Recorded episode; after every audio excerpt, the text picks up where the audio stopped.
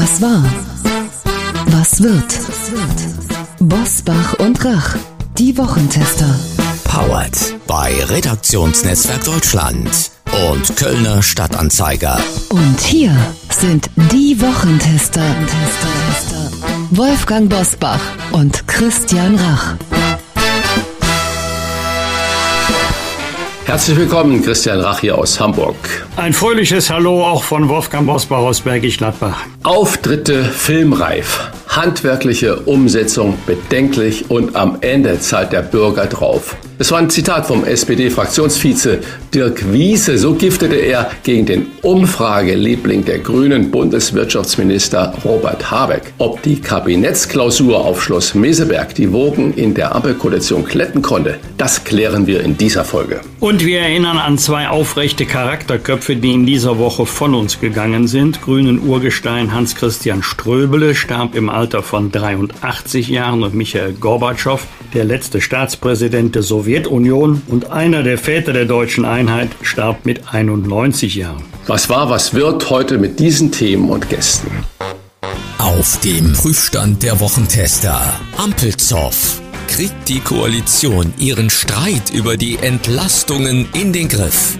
Dienstwagenaufregung. Wie viel Vorbild sollen und können Politiker sein? Gorbi-Erinnerungen. Was bleibt vom Wind of Change? Heute zu Gast bei den Wochentestern. Konstantin Kuhle, der FDP-Politiker, bewertet die Ergebnisse der Kabinettsklausur und erklärt, warum die Politik nicht nur an Geringverdiener, sondern auch an die Mittelschicht denken sollte. Kai Wiesinger, der Schauspieler und Vater von vier Kindern ist überzeugt. Familie ist nichts für Weicheier. Mit den Wochentestern spricht er über sein neues Buch Liebe ist das, was den ganzen Scheiß zusammenhält. Und auch heute wieder mit dabei unser Redaktionsleiter Jochen Maas, der sich immer dann zu Wort meldet, wenn wir ein klares Urteil abgeben sollen. Hallo aus Köln zum Auftakt mit Hörerfeedback zur letzten Folge. Julia Tebbe aus Hannover war genauso überrascht wie wir, dass Netflix in dieser Woche 25 Jahre alt geworden ist. Wir hatten in unserem Ausblick auf die kommende Woche darüber berichtet. Frau Tebbe schaut mit ihren 42 Jahren noch in die Fernsehzeitschrift, hat sie uns geschrieben, bevor sie etwas guckt und möchte mal eine Lanze brechen für die Mediatheken Kritiken von ARD, ZDF und Arte. Ich glaube, Christian, du hast das auch schon mal gemacht hier bei den Wochentestern. Dort gibt es so tolle Serien, Dokumentationen und Filme, die man oft schon vorab sehen kann, schreibt Frau Tebbe. Ihr ist es ein Bedürfnis, dafür mal Werbung zu machen. Und das sehen wir auch so, liebe Frau Tebbe, und machen das natürlich gerne. Besonders in Zeiten, in denen der öffentlich-rechtliche Rundfunk durch die Verfehlungen einzelner Führungskräfte ordentlich Gegenwind bekommt. Und der Gegenwind ist ja auch durchaus berechtigt. Aber das Programm nicht nur in den Mediatheken, sondern auch im linearen Fernsehen kann sich in weiten Teilen trotz der Skandale sehen lassen und das für 18,36 Euro im Monat pro Haushalt. Dafür kann man bei Sky und der Zone noch nicht mal die Bundesliga gucken. Ein bisschen Abbitte müssen wir bei unserer Hörerin Silke Zwanziger leisten, die uns geschrieben hat. Sie hat sich über die Bemerkung von Uli Jörges aufgeregt in der vergangenen Folge, der zum Auslaufen des Tankrabatts gesagt hat, dass es ja immer noch genügend Menschen gebe, die an der Tankstelle stehen und volltanken können. Frau Zwanziger fragt, Zitat, was macht er eigentlich, wenn die Unter- und Mittelschicht nicht mehr volltankt? Nämlich die, die sich keine Wohnung in der Großstadt leisten können und keine Anbindung an den öffentlichen Personennahverkehr haben. Zu Schichtzeiten Zeiten schon gar nicht. Frau Zwanziger schreibt uns weiter, dann kann er der Uli Jörges mal schauen, wer ihn im Krankenhaus betreut oder seine Heizung repariert oder sein Waschmittel herstellt. Liebe Frau Zwanziger, das lassen wir einfach so stehen. Danke für diese wichtige und richtige Position, die uns mit dem Blick aus den Hauptstädten, aus den Großstädten, muss man sagen, Berlin, Hamburg oder Köln auf Deutschland leider hin und wieder verloren geht. Doch in Bergisch Gladbach, da weiß man sicherlich, dass viele volltanken müssen, oder Herr Bosbach? Jedenfalls da, wo ich wohne, ländlich sittlich, das ist das vorletzte Haus und dann kommt schon die Gemeinde Kürten. Bei uns hält kein Bus, bei uns wird auch in Zukunft kein Bus halten. Das ist ein ordentlicher Marsch bis zur nächsten Bushaltestelle. Aber ich musste schon schmunzeln diese Nacht. Ich war auf der Autobahn, der Tank war leer. Ich musste tanken so kurz vor 23 Uhr. Und äh, das war Mittwochabend. Es war brechend voll. Ich habe gedacht, ja, was ist denn jetzt los? Ich stand kurz vor 23 Uhr in einer Schlange an meiner Tankstelle. Da fiel mir ein, halt, jetzt kommt ja der 1. September und dann läuft der Tankrabatt aus. Hier wollen alle noch einmal preiswert tanken. Eigentlich, da bin ich jetzt ganz gespannt, müsste es ja diesen relativ, bevor sie eine aufregt, ich betone relativ preiswerten Sprit noch einige Zeit geben. Denn als der Tankrabatt nicht sofort weitergegeben wurde an die tankende Kundschaft. Dann haben ja die Mineralölkonzerne gesagt, wir haben noch zu viel alten, schrägstich teuren Sprit auf Lager. Und jetzt müsste es eigentlich noch einige Tage mit dem niedrigeren Preis weitergehen. Äh, mit der gleichen Argumentation. Wir haben noch viel preiswerteren Sprit auf Lager. Bin mal gespannt, wann die Preise wieder steigen und in welchem Umfange. Aber eins ist auf jeden Fall richtig. Wir diskutieren viel zu oft aus dem Blickwinkel derjenigen, die in einer Großstadt wohnen. Als meine Tochter Caroline zum Studium nach Berlin gegangen ist, war die erste Amtshandlung Abschaffung des Autos weil sie in Berlin ein solches Angebot des öffentlichen Personennahverkehrs hat, dass sie erstens gar nicht auf das Auto angewiesen war und zweitens hätten sie es eins gehabt, hätte sie in der Gegend es wirklich schwer gehabt, einen Parkplatz zu finden, weil zu der Wohnung kein fester Parkplatz gehörte. Das sieht natürlich im ländlichen Raum ganz anders aus, aber Überraschung, die Mehrzahl unserer Bürgerinnen und Bürger wohnt nicht in Metropolen, sondern eher im ländlichen Raum. Und die sind darauf angewiesen, dass sie ihr Auto nutzen können und im Übrigen einmal volltanken kostet genauso viel wie zweimal halb volltanken, aber vielen fällt es dann eben schwer, aus wirtschaftlichen Gründen für eine einzige Tankfüllung 60, 70, 80 Euro bezahlen zu müssen. Wolfgang, noch einen kurzen äh, Ergänzung. Das ist alles richtig, was du gesagt hast. Unsere Hörerin äh, Julia Teppe hat ja gesagt, dass auch die öffentlich-rechtlichen Fernsehsender tolle Programme anbieten und da stimmen wir dem ganzen Jahr zu. Aber möchte ich auch mal sagen, dass viele Fernsehmacher in den großen Städten in Hamburg, in Köln, in Berlin, in München. Und gerade in Köln ist ja die deutsche Fernsehzentrale, dort sitzen und denken, dass alles Leben sich in den großen Städten abspielt. Das, was du gerade über das Tanken und das öffentliche Nahverkehr gesagt hast, ist absolut richtig. Aber genauso die Fernsehmacher machen Fernsehen oft für die Großstädte und die Bedürfnisse des Landes, der Menschen, die auf dem Land wohnen, und das ist ja die Mehrheit, die spielen oft da keine Rolle. Also da muss der Großstädter vielleicht wirklich auch mal sich ein bisschen hinterfragen, ob nur seine Sichtweise der Dinge, seine Wertschätzung der Zuschauer zum Beispiel die richtige ist oder ob man nicht auch mal einen neuen Weg gehen muss, die Zuschauer, die auf dem Land wohnen, ebenfalls genauso zu schätzen und zu würdigen. Danke für den kleinen Gedankenanstoß. Dafür bedanke ich mich auch. Ein starkes Plädoyer, auch mal aufs Land zu schauen in Deutschland, ob beim Fernsehen oder auch wenn wir über Verkehr diskutieren. Wenn Sie auch eine Frage, Kritik oder auch gerne ein Lob an die Wochentester haben, dann schreiben Sie uns unter kontakt.diewochentester.de. Und nun starten wir in die Top-Themen dieser Woche. Wie war die Woche? Wolfgang Bosbach und Christian Rach sind die Wochentester. Wochentester. Zwei aufrechte Charakterköpfe der Politik sind in dieser Woche von uns gegangen. Grünen Urgestein und Rechtsanwalt Hans-Christian Ströbele und äh, Mikhail Gorbatschow, der in Deutschland so hoch verehrte und geliebte letzte Staatspräsident der Sowjetunion und einer der Väter der deutschen Einheit. Wolfgang, das kann man mit dem Vater der deutschen Einheit doch so sagen, ohne Helmut Kohl zu nahe zu treten, oder? War Gorbatschow nicht die Grundlage dessen, dass das passierte, was dann passierte? Passiert ist. Ja, das kann man ohne Helmut Kohl nahezutreten. Im Übrigen, ich habe viele Väter der deutschen Einheit kennengelernt. Helmut Kohl natürlich an erster Stelle, Hans-Dietrich Genscher, Wolfgang Schäuble. Aber ohne Gorbatschow seine Politik und die durch ihn veranlasste Änderung der Politik der Sowjetunion oder der UdSSR, wie es damals hieß, hätte es jedenfalls zu diesem Zeitpunkt in dieser Form die Wiedervereinigung nicht gegeben. Äh, kurzer Blick zurück. Anfang der 80er Jahre gab es die größten Demonstrationen in der Nachkriegszeit gegen den NATO-Doppelbeschluss. Demonstriert wurde gegen Helmut Kohl, was kurios war, denn Helmut Schmidt hatte den NATO-Doppelbeschluss unterschrieben. Man hatte wieder die Befürchtung eines neuen Wettrüstens, eines atomaren Wettrüstens. Dann kam zunächst Solidarność in Polen und dann durch Gorbatschow, Glasnost und Perestroika, Offenheit und Umgestaltung. Und äh, wir verehren ihn ja aus guten Gründen sehr. Und äh, wenn man auch die Nachrufe liest, die gestern und heute schon erschienen sind, zu Recht, aber in der Sowjetunion selber war er ja hoch umstritten bis zum Schluss. Und äh, wir erinnern uns, zu der Zeit, 89, 90, war Herr Putin als KGB-Mitarbeiter in Dresden. Und er hat ja das Ende der Sowjetunion eingeläutet durch die Politik von Gorbatschow als die größte geopolitische Katastrophe des 20. Jahrhunderts bezeichnet. Und das will er ja jetzt durch den Krieg ein Stück weit ähm, korrigieren. Und wenn man mal ins Haus der Geschichte geht, dann hat man noch Erinnerungsstücke an das berühmte Treffen Gorbatschow und Kohl im Kaukasus.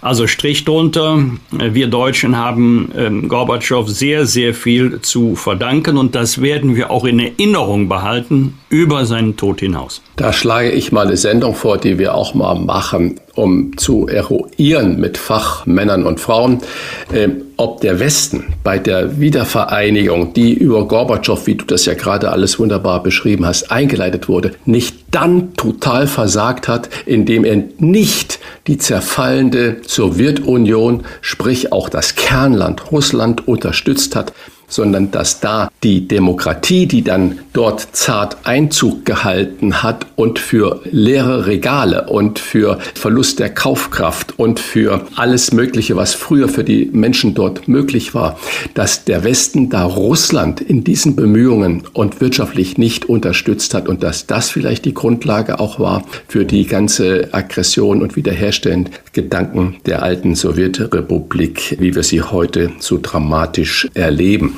Was ich ebenfalls noch im Kopf habe, sind natürlich diese begeisterten Gorbi, Gorbi, Gorbi-Rufe, wenn Gorbatschow Deutschland besucht hat. Und das hat er ja relativ häufig getan. Ich bin ihm selber nie begegnet. Äh, Wolfgang, bist du ihm begegnet? Und wenn ja, wie hast du ihn in Erinnerung? Leider, leider nein. Aber mein Eindruck war immer, Gorbatschow hat ganz zweifellos Weltpolitik gemacht hat die Welt wie kaum ein anderer, jedenfalls im 20. Jahrhundert nach dem Zweiten Weltkrieg, verändert. Und damals erschien ja ein dickes Buch des Politologen ähm, Fukuyama, Das Ende der Geschichte. Und dann hatten wir alle die Hoffnung, wir reden jetzt von Anfang der 90er Jahre, jetzt beginnt die Phase von Freiheit, Demokratie, Menschenrechte, unser westliches Politik- und Gesellschaftsmodell wird sich weltweit durchsetzen. Diktatoren aller Schattierungen haben fortan keine Chance mehr. Das sehen wir heute nach 30 Jahren leider anders. Und äh, mir ist auch noch etwas äh, in Erinnerung. Gorbatschow hat äh, auf die Frage, was sagen Sie denn zu den vielen Menschen, die jetzt die DDR Richtung Bundesrepublik verlassen, also im Zeitraum zwischen dem Fall der Mauer und der Wiedervereinigung, hat Gorbatschow gesagt, naja, die gucken sich jetzt mal den Westen an, die kommen alle wieder zurück. Das war dann doch nicht ganz richtig.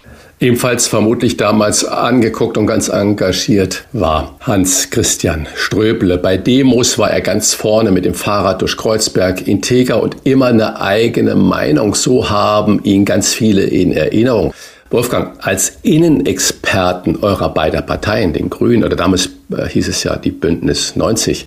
Bei der CDU hattet ihr sicherlich auch häufig miteinander zu tun. Wie hast du Hans-Christian Ströbele in Erinnerung? Also mit Hans-Christian Ströbele hatte ich wirklich sehr, sehr viel zu tun, auch ganz persönlich, meistens konfrontativ, denn äh, ich kann mich im Moment nicht erinnern, dass wir beide einmal in sachpolitischen Themen eine gemeinsame Auffassung hatten, aber ich hatte immer Respekt vor seiner Argumentation Hans äh, Christian Ströbele hatte ja eine sehr umfangreiche, auf verschiedenen Ebenen erworbenen politische Erfahrung. Er war ja zuerst in der SPD, dann haben sie ihn ausgeschlossen, weil er zu einer mehrmonatlichen Freiheitsstrafe auf Bewährung verurteilt wurde wegen Unterstützung einer kriminellen Vereinigung. Dann ging er zu den Grünen, war ja einer der Gründungsmitglieder der Grünen. Und wenn man mit ihm stritt oder politisch diskutierte, dann musste man äh, schon gute Argumente bei der Hand haben. Aber Christian Ströbele war auch immer sehr fair in der Argumentation. Er war auch offen für andere Argumente, ohne dass er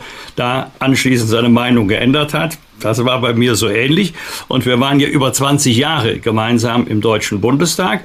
Und die Grünen hatten ihn mal verbannt. Das ist wirklich eine lustige Geschichte. Auf einen völlig aussichtslosen Platz auf der Landesliste. Ja, Pech für die Grünen, denn Hans-Christian Ströbele war der erste Grüne, der seinen Wahlkreis direkt gewonnen hatte. Also macht nichts, wenn du ganz hinten auf der Landesliste bist, sofern du deinen Wahlkreis direkt gewinnst. Das war für Bosbach im Bergischen Land immer einfacher als für einen Grünen in Berlin, aber er hatte es geschafft, er ist nicht der Einzige geblieben.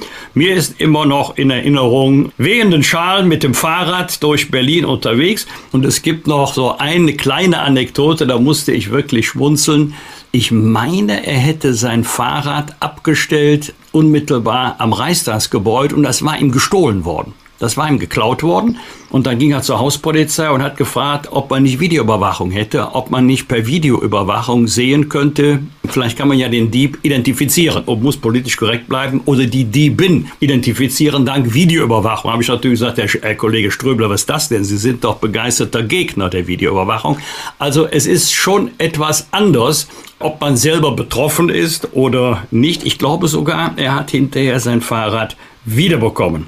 Und ähm, wir haben mal in der Parlamentarischen Gesellschaft darüber diskutiert, haben die Grünen in ihren Jahrzehnten seit den 70er Jahren das System beim langen Marsch durch die Institutionen verändert oder hat die Institution die Grünen verändert? Und zu meiner Überraschung hat Hans-Christian Ströbele tatsächlich die Auffassung vertreten, nee, das System hat die Grünen viel mehr verändert, wenn Sie so wollen, bürgerlich gemacht als die Grünen das System. Also bei aller Kontroverse Respekt vor der politischen Lebensleistung von Hans-Christian Ströbele. Und was ich gerne in dem Zusammenhang auch noch erwähnen würde, er war ja auch einer der Mitbegründer der Taz, dieser Tageszeitung, ja. die es ja immer noch gibt. Und das muss man auch äh, wirklich hoch aufhängen. Er hat gesagt, alleine nur darüber reden reicht nicht. Wir brauchen auch eine äh, linke alternative Tageszeitung und hat die dann mit einer Handvoll anderen Kollegen, Kolleginnen gegründet. Also äh, wirklich ein toller, wie wir am Anfang gesagt haben, Charakterkopf. Wolfgang, aber in dieser Woche gab es ja auch unglaublich viel Zopf. Jedenfalls haben das die Journalisten so geschrieben in der Ampelkoalition, die mit Attacken gegen Robert Habeck begann und bei der Kabinettsklausur Einigkeit demonstrierte mit der Ankündigung eines Entlastungspakets, das wuchtig werden soll. Wuchtig ist äh, ein Zitat. Sogar ein Nachfolger für das 9-Euro-Ticket ist geplant. Frage an dich. Wie fest wirkt diese Koalition und wie bewertest du die Ergebnisse der Klausur in Schloss Meseberg? Also ich war gestern Abend auf einer Veranstaltung in Herford mehrfach gefragt worden, wie lange geht das noch mit dieser Koalition weiter? Wann wird die auseinanderbrechen? Gibt es Neuwahlen? Bin der festen Überzeugung, die klammern sich bis zum Ende der Wahlperiode aneinander. Diese Koalition wird nicht scheitern, auch weil sie ja mit einem ganz hohen moralischen Anspruch gestartet ist. Diese Koalition, übrigens Respekt, das können die Grünen super den Eindruck äh, zu erwecken, dass sie jetzt auf einer völlig anderen Ebene Politik machen. Jetzt kommt die Konfrontation mit der Wirklichkeit. Jetzt sieht die Welt etwas anders aus. Aber ich sehe kein Scheitern der Koalition und mir war es etwas zu abstrakt. Wir werden ja heute noch an anderer Stelle darüber sprechen. Das reicht mir nicht, nur zu sagen, es kommt ein wuchtiges Entlastungspaket. Das ist ja Rhetorik. Entscheidend ist das Kleingedruckte. Wer soll wann in welcher Form und in welcher Höhe von ständig zunehmenden Belastungen entlastet werden? Das würde ich gerne zunächst wissen, bevor ich zu einer Bewertung komme. Äh, bei den Koalitionen ist es ja übrigens vor dem Hintergrund der nahenden Landtagswahlen in Niedersachsen immer so, dass man in einem Spannungsverhältnis lebt. Das ist also keine Sensation. In Berlin arbeitet man zusammen in einer Koalition, in der sogenannten Ampelkoalition, aber draußen in der Fläche ist man ja auch politische Konkurrenz. Man tritt ja in Niedersachsen nicht miteinander, sondern gegeneinander an. Deswegen gibt es immer dieses Spannungsverhältnis. Auf der einen Seite muss man in einer Koalition eng zusammenarbeiten und auf der anderen Seite muss man sich profilieren, um bei der nächsten Wahl möglichst viele Stimmen auf das eigene Konto zu bekommen. Im Übrigen das ging der Union in einer Koalition auch nicht anders. Ein inhaltlicher Gedanke zur Kritik an Robert Habeck, der für seine Zitat filmreifen Auftritte und mangelhaften handwerklichen Ergebnisse von SPD-Fraktionsvize Dirk Wiese gescholten wurde. Stichwort Gasumlage. Christian, ist etwas dran an dieser Kritik? Ist, jetzt wird's pathetisch, Icarus zu nahe an die Sonne gekommen?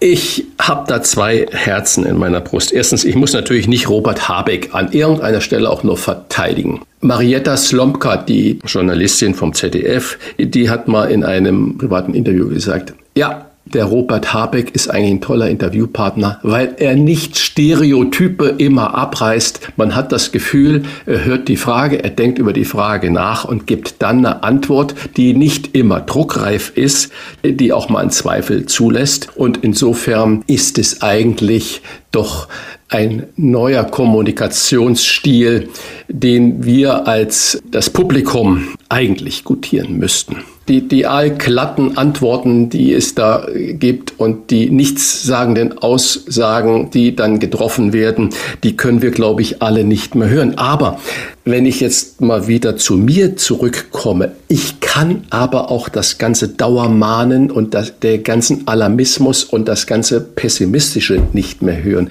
Ich wache morgens auf und gucke zuerst die Nachrichten, Ukraine-Krieg, dann was ist mit dem Atomkraftwerk, ist das wieder beschossen worden, gibt es neue Offensiven, was ist in Afghanistan los, was sagt Karl Lauterbach wieder, wovor wird heute gewarnt, wo ist die Klimakrise? Und äh, dann kommt äh, ein, den man vorher nicht kannte, Dauermahner, Präsident der Bundesnetzagentur. Wir werden frieren, es ist noch nicht angekommen. Doch, ich glaube, und das muss auch ein Robert Habeck kapieren, aber auch die Journalisten kapieren, es ist meines Erachtens nicht nur in den Städten angekommen, sondern auch auf dem Land angekommen. Wir haben ja heute schon über die Dissonanz zwischen Land und Stadt gesprochen. Es ist angekommen, dass wir in einer Krise sind und mir fehlt mal das Positive darstellen. Mir fehlt mal die Aussage, Wisst ihr was, Leute? Die Industrie und auch die privaten Haushalte haben jetzt schon so viel Gas und Energie eingespart. Wir sind auf dem Weg. Unsere Gasspeicher sind zu 85 Prozent gefüllt. Wir packen das sondern wir kriegen immer jeden Tag nur die Keule um die Ohren gehauen und äh, wir haben keine Good News mehr.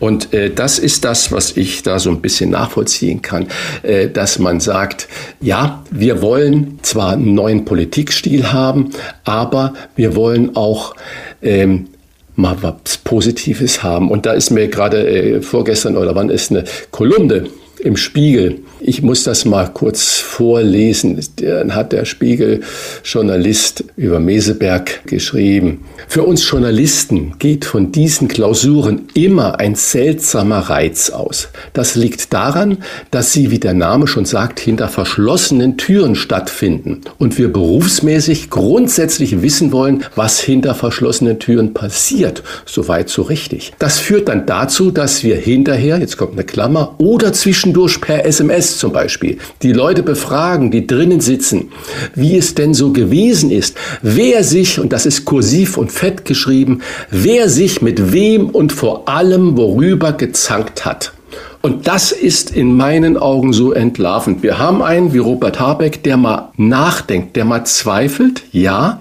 Und wenn es dann aber mal eine Tür zugibt und es nicht gleich der Zoff, der Zweifel nach außen getragen wird, man sucht förmlich auch in dem schreibenden Metier, in den Medien nach dem Zank, dem Streit, dem Negativen, weil Good News are Bad News. Und ich glaube, wenn wir alle da ein bisschen mehr nach vorne schauen würden und ein bisschen positiver damit umgehen würden, dann ist auch ein Robert Habeck nicht als Icarus zu nah an der Sonne, sondern dann haben wir mal eine positive Meldung.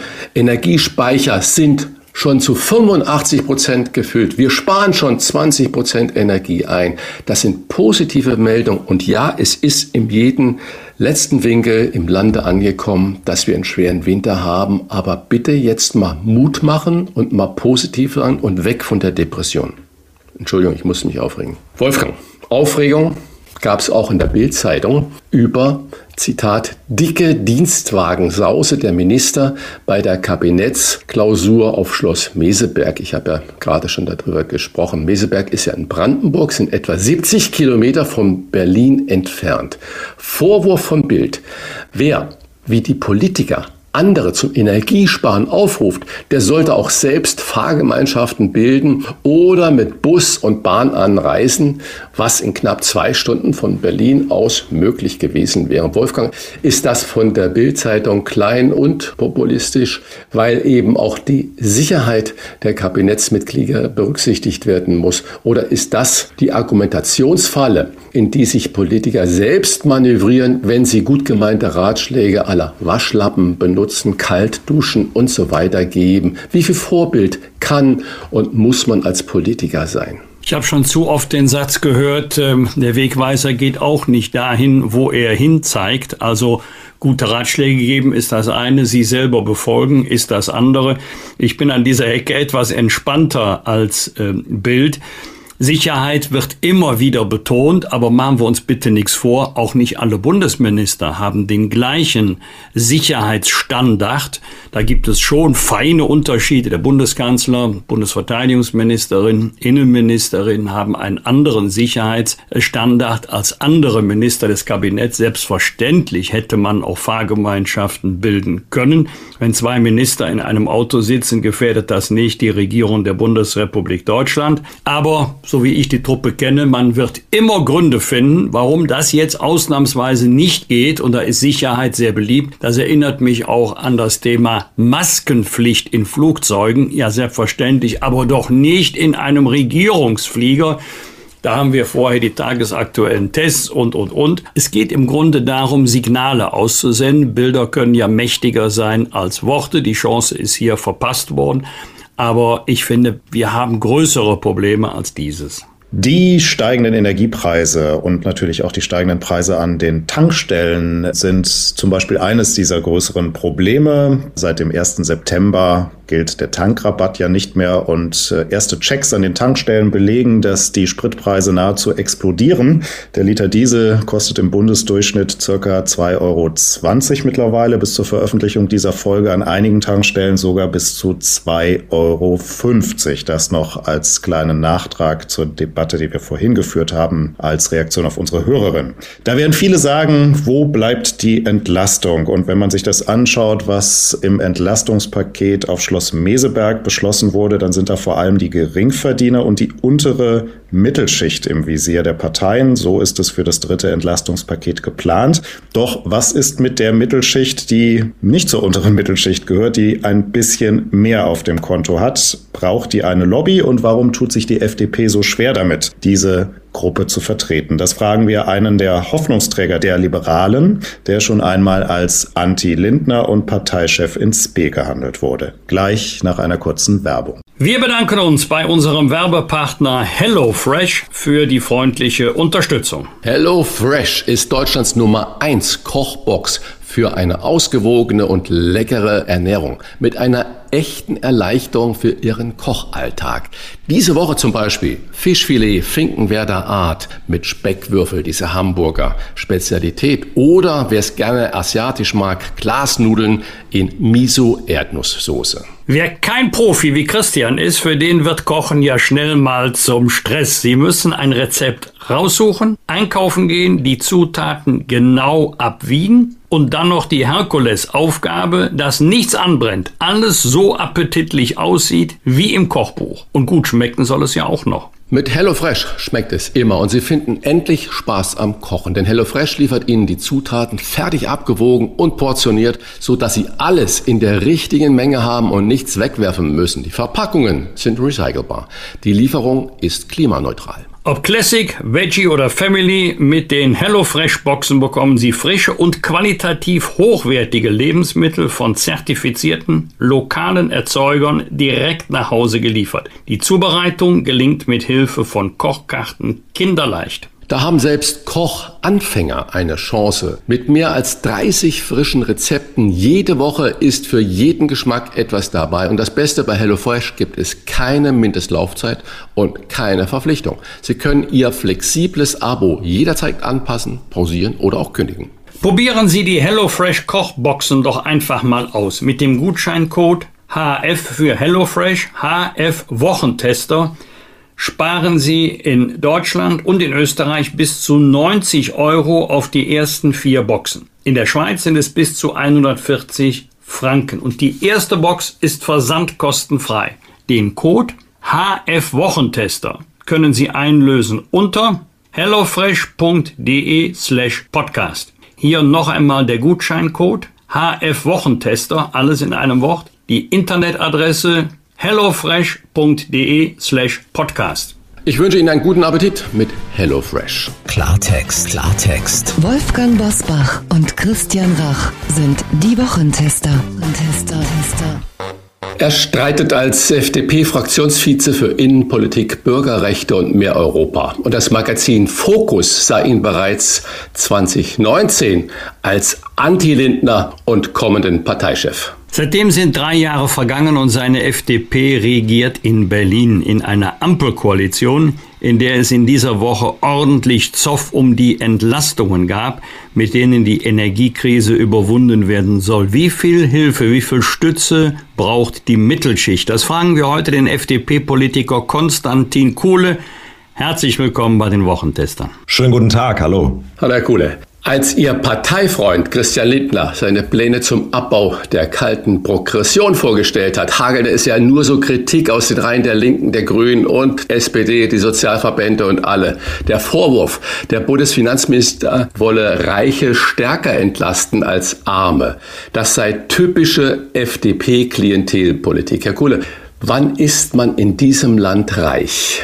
Das ist eine sehr gute Frage. Man ist jedenfalls nicht reich, wenn man Mitglied einer der großen Industriegewerkschaften ist, IG Metall, IG BCE und dann eine Lohnerhöhung von 6, 7, 8 Prozent bekommt in diesem Jahr und sich Sorgen machen muss, dass die aufgefressen wird durch die Inflation.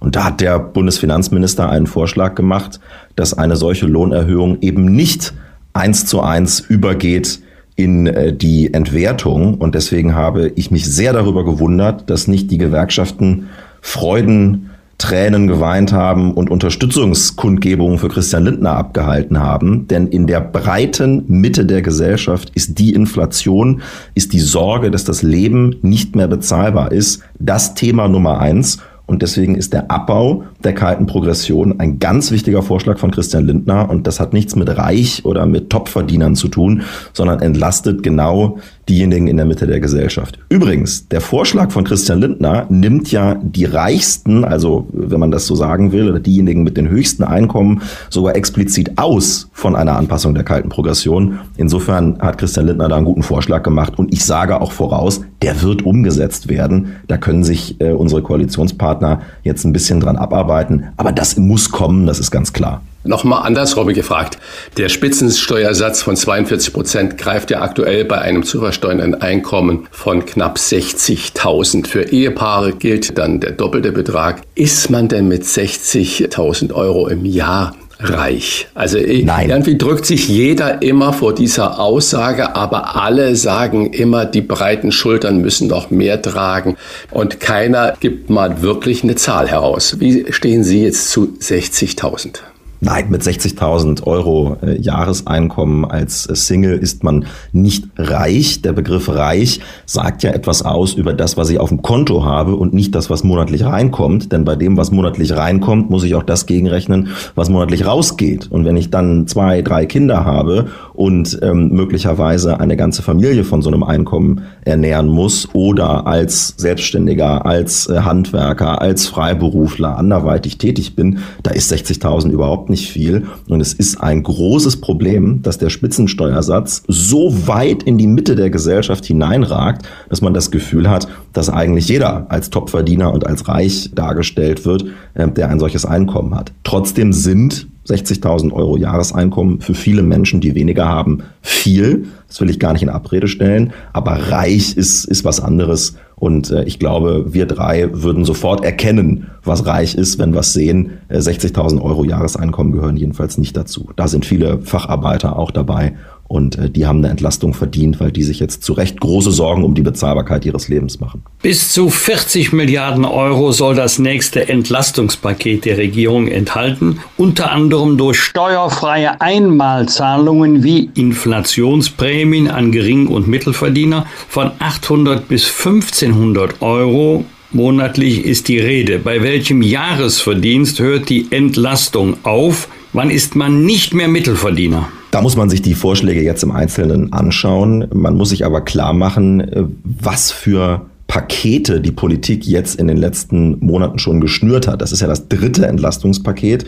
Wir haben im ersten Entlastungspaket schon auf die EEG-Umlage verzichtet, den Arbeitnehmerpauschbetrag angepasst, den Grundfreibetrag angepasst, die Pendlerpauschale erhöht. Jetzt haben wir das zweite Entlastungspaket. Da werden im nächsten Monat die 300 Euro Energie äh, pauschaler äh, entlastet. Wenn jetzt nochmal 40 Milliarden dazukommen, dann erreicht das irgendwann auch eine Größenordnung, die die Leistungsfähigkeit des Staates übersteigt. Und deswegen ist ganz wichtig, sich klar zu machen, Entlastung ist wichtig, muss sein, muss kommen, aber der Staat kann nicht durch seine eigene Feuerkraft die gesamten Preissteigerungen, die im Bereich der Strom- und Energiekosten sich anbahnen, auffangen. Es muss sich auch am Strom- und Energiepreis etwas ändern, sonst können wir das nicht bezahlen. Eine Nachfrage dazu, Herr Kuhle. Müsste sich dann nicht auch die Energiepreisbildung ändern? Also wie ermitteln wir den Energiepreis an den Börsen? Denn wenn es jetzt beim Merit Order bleibt, dann bestimmt ja immer die teuerste Art der Herstellung äh, von Energie den Preis auch aller anderen Energieerzeugungsarten. Ja, die Preisbildung muss sich ändern. Der Preis kommt ja zustande durch ähm, regulatorische äh, Effekte, also durch äh, Fragen, die geregelt sind in deutscher und in europäischer Gesetzgebung, wie der eben von Ihnen beschriebene Merit-Order-Effekt. Der Preis kommt aber auch über Signale am Markt zustande. Und ein ganz wichtiges Signal am Energiemarkt wäre die Erhöhung des Angebots. Und dazu gehört, dass wir jetzt endlich mal in diesem Land über unseren Schatten springen und entscheiden, dass die drei verbliebenen Kernkraftwerke weiterlaufen. Auch da habe ich kein Verständnis, dass diese Entscheidung äh, nicht längst gefällt äh, worden ist. Die drei verbliebenen Kernkraftwerke müssen weiterlaufen. Außerdem müssen wir eine ganz andere Debatte darüber führen, wie wir mit heimischen äh, Ressourcen äh, umgehen. Ich habe null Verständnis dafür, dass äh, wir über eine Gasförderung und eine Gaslieferung aus Katar sprechen, aber wenn es um die Förderung von Gas in Deutschland äh, geht, da sind wir uns zu fein für. So wird es nicht gehen. Die Preisbildung am Energiemarkt braucht ein Entlastungs-, ein Entspannungssignal. Und das geht nur über eine Erhöhung des Angebots und deswegen Kernenergie auf der einen Seite, aber auch die Nutzung heimischer Ressourcen. Nachfrage dazu. Äh, dann sind Sie also für Fracking und sonstige Gasgewinnung, zum Beispiel im Wattenmeer oder so? Ähm, wir haben eine Gasblase in der Nordsee, wo niederländische Unternehmen gerne eine Ausbeutung vornehmen wollen. Ich glaube, dass man das jetzt schnell auf den Weg bringen sollte. 2024 soll das losgehen. Der niedersächsische Landtag war bis zum Beginn des Angriffskriegs gegen die Ukraine immer dagegen, hat jetzt entschieden, dass es geht. Sollte man versuchen vorzuziehen und schneller zu machen. Schiefergasförderung gibt es ja bereits. Die Frage ist, weitet man das aus und in welchem Rahmen ist es vertretbar? Darüber müssen wir eine Debatte führen in Deutschland. Ich finde, wir können nicht Fracking-Gas, Schiefergas aus den USA und von anderswo äh, importieren und glauben, äh, wir hätten mit der äh, dreckigen Energiegewendung in der Welt nichts zu tun. Auch hier müssen wir über unseren Schatten springen und darüber sprechen, was geht in Deutschland und wie können wir stärker unabhängig werden von Importen aus der ganzen Welt. Das ist eine Debatte, die man führen muss, ja. Ebenfalls eine Debatte, die man führen muss, ist natürlich die der sozialen Gerechtigkeit und die wird ja absolut äh, auf allen Ebenen immer wieder geführt. Viele Leistungsträger fragen sich dann dabei, wann werde ich denn endlich mal dafür belohnt, dass ich jeden Tag die Extrameile gehe? Denn auch ich habe zum Beispiel hohe Energiekosten, zahle mehr als drei Euro für die Butter im Supermarkt, weiß nicht, wo ich meine Mitarbeiter herbekommen soll, wenn es jetzt der kleine Selbstständige ist. Wann führt man diese diese Debatte? Leistungsgerechtigkeit. Die, die muss jetzt geführt werden. Und ich will das nochmal beschreiben. Wir haben ja ein System in Deutschland, in dem die Leistungen der Grundsicherung des Arbeitslosengeldes und, wie ich finde, zu Recht auch des Wohngeldes automatisch angepasst werden oder angepasst werden müssen an die Preissteigerung. Ist ja auch völlig klar, wenn man sehr wenig Geld hat zur Verfügung hat, davon im Monat leben muss, weil man äh, unverschuldet ja in eine Lage gekommen ist, in der man auf Solidarität der äh, Gesellschaft angewiesen ist, dann muss diese Solidaritätsleistung auch automatisch erhöht werden. Das wollen wir, das will auch die FDP. Höhere Grundsicherung, höheres Arbeitslosengeld, höheres Wohngeld, muss alles kommen. Aber eine Sache wird in Deutschland nicht automatisch an die Preissteigerung angepasst. Und das ist das Einkommen der arbeitenden Bevölkerung, der arbeitenden Mitte. Und deswegen ist die Anpassung des Einkommenssteuertarifs, deswegen ist die Frage der kalten Progression so wichtig und deswegen muss das jetzt kommen. Für diese Menschen ist das ein ganz, ganz wesentlicher Teil und muss da auf jeden Fall auch eine Entlastung geben. Und weitere Maßnahmen werden sich natürlich auf ähm, diese Menschen auswirken. Ich nenne beispielhaft die Senkung der Mehrwertsteuer auf äh, Gas. Auch das spielt eine Rolle, auch die äh, von uns durchgesetzte Abschaffung der EEG-Umlage. All das ähm, wirkt sich dann in der Mitte der Gesellschaft auch bei der arbeitenden Bevölkerung ähm, äh, aus. Aber der wichtigste Teil ist die Abmilderung der kalten Progression. Ohne geht es nicht. Die FDP steht ganz besonders für die Zielgruppe der Selbstständigen und Freiberufler oder auch der gehobenen Mittelschicht, die wären Nutznießer des Abbaus der kalten Progression, wird sich der Finanzminister trotz der heftigen Kritik aus der Ampel an seinen Steuerplänen durchsetzen. Sie haben ja vorhin schon angedeutet, die anderen beiden Parteien in der Koalition waren damit gemeint, arbeiten sich jetzt ein bisschen daran ab, aber am Ende werden sie zustimmen. So wie es jetzt vorliegt oder erwarten Sie noch Korrekturen? Ich erwarte, dass das so beschlossen wird. Ähm, ich habe Verständnis dafür, dass eine SPD oder eine grüne Partei da jetzt einen Schaukampf äh, aufführen, dass man das angeblich schlecht findet. Aber der Bundeskanzler hat ja schon verraten, dass er die Pläne im Grunde gut findet. Der war ja auch mal Finanzminister. Ich glaube, auch die erste Stellungnahme von Lars Klingbeil als SPD-Chef war positiv. Also ganz so schlimm kann das alles nicht sein. Das muss äh, kommen.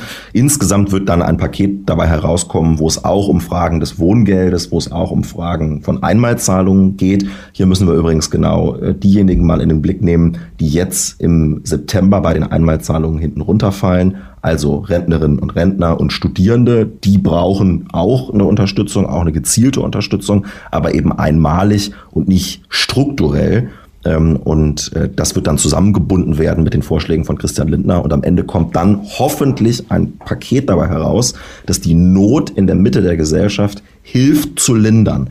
Aber wir werden dieser Not insgesamt nur Herr werden, wenn wir an die Preisbildung am Energiemarkt rangehen. Die Preise, die sich da jetzt abzeichnen, eine Verachtfachung, eine Verzehnfachung, eine Verfünfzehnfachung des Strompreises, diese Preise dürfen nicht Realität werden. Das kann kein Unternehmen, das kann kein Selbstständiger an die Kunden weitergeben. Dann bricht uns wirklich ein wesentlicher Teil unserer Volkswirtschaft weg. Und das geht nur, wenn die Preisbildungsmechanismen am Strommarkt sich ändern und wir Angebotseffekte äh, auf den Markt bringen durch äh, besagte Effekte wie beispielsweise die Kernenergie oder die Förderung heimischer Ressourcen. Herr Kuhle, das ist ja äh, nun mal eine frohe Botschaft, dass selbst die FDP sagt, da muss der Staat eingreifen, weil der Markt äh, sonst nach oben unendlich ist und äh, dass dann die gesamte Wirtschaft darunter leidet. Kommen wir zur Klausurtagung, wo es ja auch viel um Verteilen geht. Darf ich dazu noch was sagen? Weil ja, unbedingt. das natürlich, also wenn wir den perfekten Markt hätten ohne staatliche Eingriffe, dann, dann wäre das sicherlich eine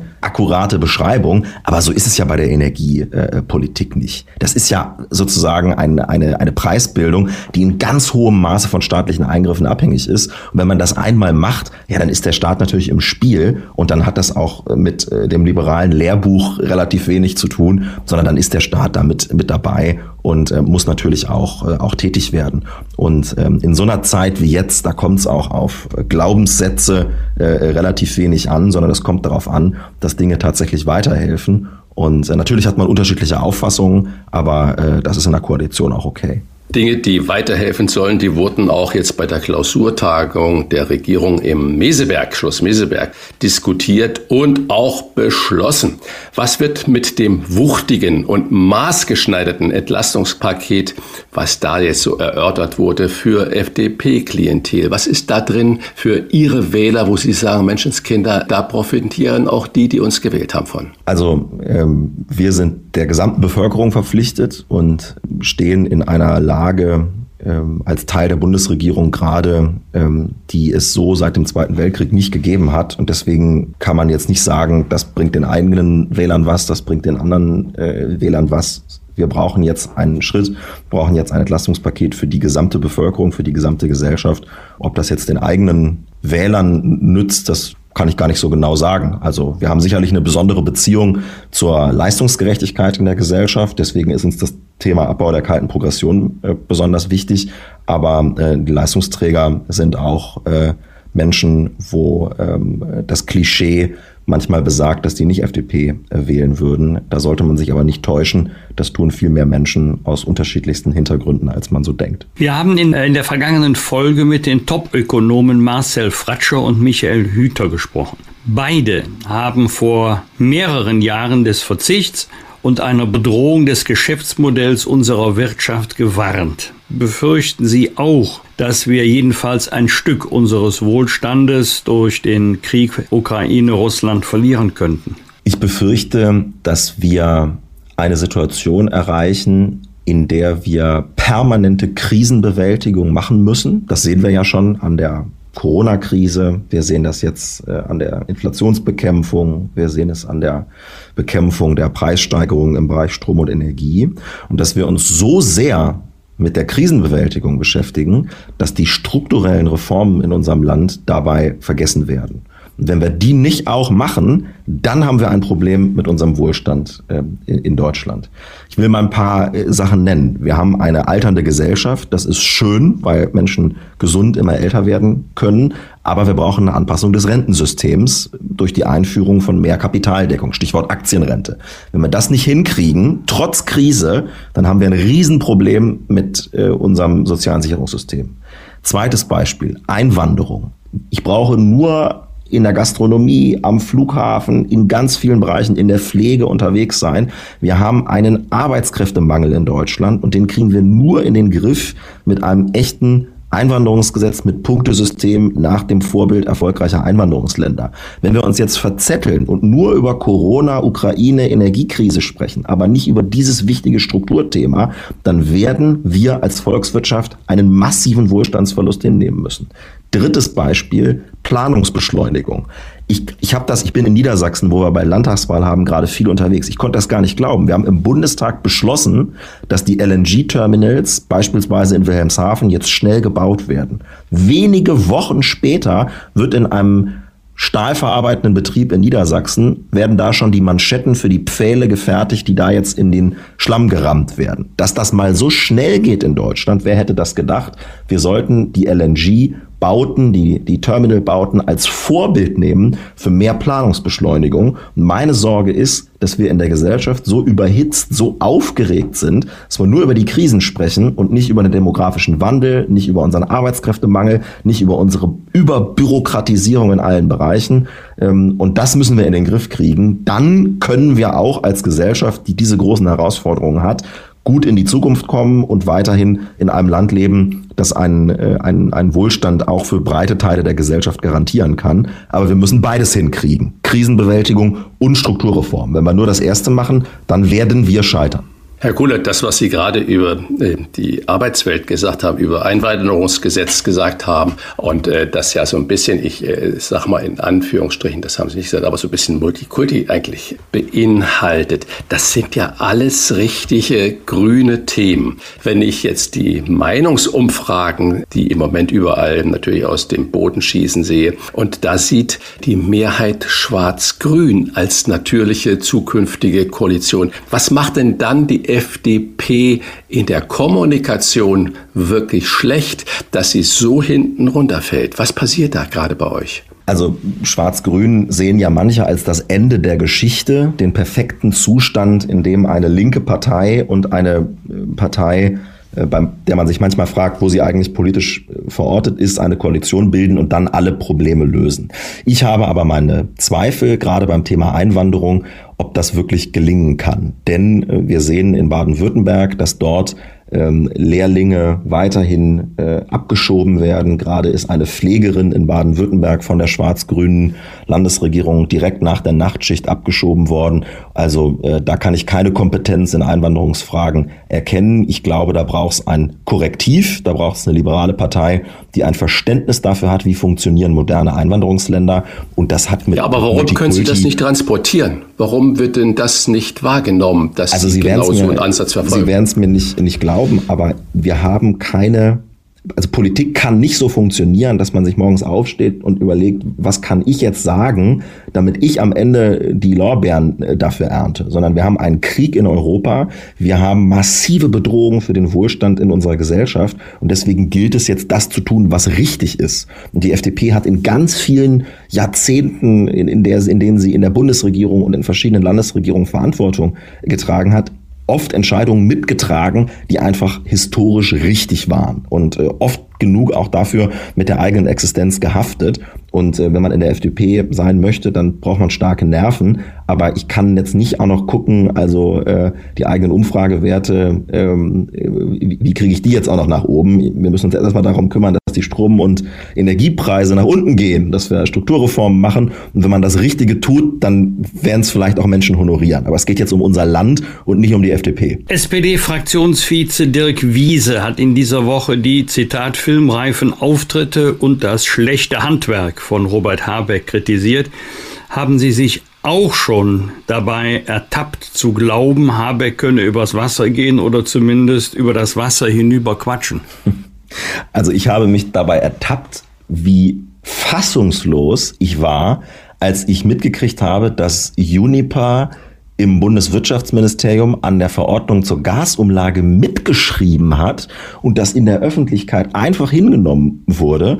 Und dann telefoniert Christian Lindner einmal mit einem Firmenchef und wird dafür wochenlang äh, durch die äh, durch die Öffentlichkeit äh, gejagt. Da geht es ja, um das und, Thema Porsche, müsste man vielleicht. Ja, genau, Porsche ist das, genau, Porsche ist das Thema. Ähm, gibt übrigens äh, äh, Vorstandsvorsitzende von DAX-Unternehmen, die im grünen Wirtschaftsbeirat äh, sitzen. Also ich habe mich ein bisschen über diese Doppelmoral geärgert, ganz ehrlich, und glaube, äh, es ist gut, dass in Deutschland Politik und Wirtschaft offen miteinander reden können. Solange das transparent ist und da nicht irgendwas gekungelt wird, muss das auch sein. Ich glaube, dass ich will aber Robert Habeck nicht äh, nicht ähm, in einer Weise angehen, äh, die unlauter ist. Genau wie der Bundesfinanzminister trägt der Bundeswirtschaftsminister, der Bundeskanzler tragen alle eine ganz wichtige Verantwortung jetzt. Ich glaube aber, dass Robert Habeck einer Sache nicht hinreichend auf den Grund geht. Und das hat mit ihm, aber auch mit unserer Außenministerin zu tun. Wenn man die Bevölkerung fragt, ist es richtig, dass Deutschland ganz fest an der Seite der Ukraine steht, dann sagt ein sehr, sehr großer Teil der Menschen ja. Und der größte, die größte Zustimmung ist bei den grünen Anhängern. Die sagen, ja, wir müssen ganz fest an der Seite der Ukraine stehen, Waffen liefern und so weiter. Ich meine aber, dass man diese Unterstützung für die Ukraine und den Rückhalt dafür in der Bevölkerung aufs Spiel setzt, indem man an überkommenen energiepolitischen Dogmen festhält. Was wäre das für ein Befreiungsschlag, wenn Robert Habeck jetzt sagen würde, passt auf, die drei verbliebenen Kernkraftwerke, die lassen wir weiterlaufen.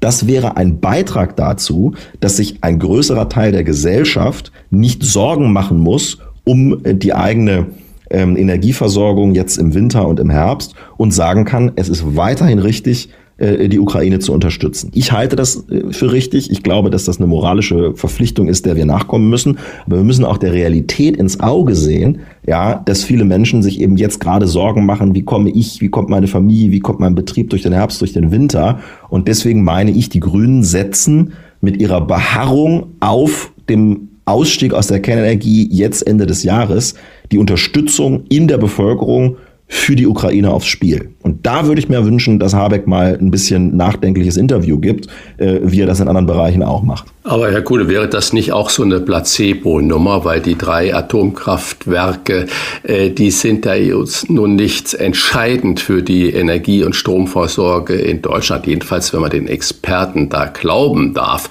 Und jetzt die Zustimmung der Bevölkerung zur Ukraine-Politik, zur Unterstützung der Ukraine damit zu verknüpfen, ob die drei Atomkraftwerke länger am äh, Netz bleiben, das ist doch relativ weit hergeholt. Was die Leute doch, glaube ich, viel mehr interessiert, ist diese Wahrheit, dass dieser Winter der teuerste Winter aller Zeiten wird und dass man ja Land auf, Land ab Angst hat, dass man das Ganze nicht mehr bezahlen kann. Ja, sogar dahingehend, dass es soziale Unruhen oder dass der soziale Frieden gefährdet ist. Sehen Sie das auch so?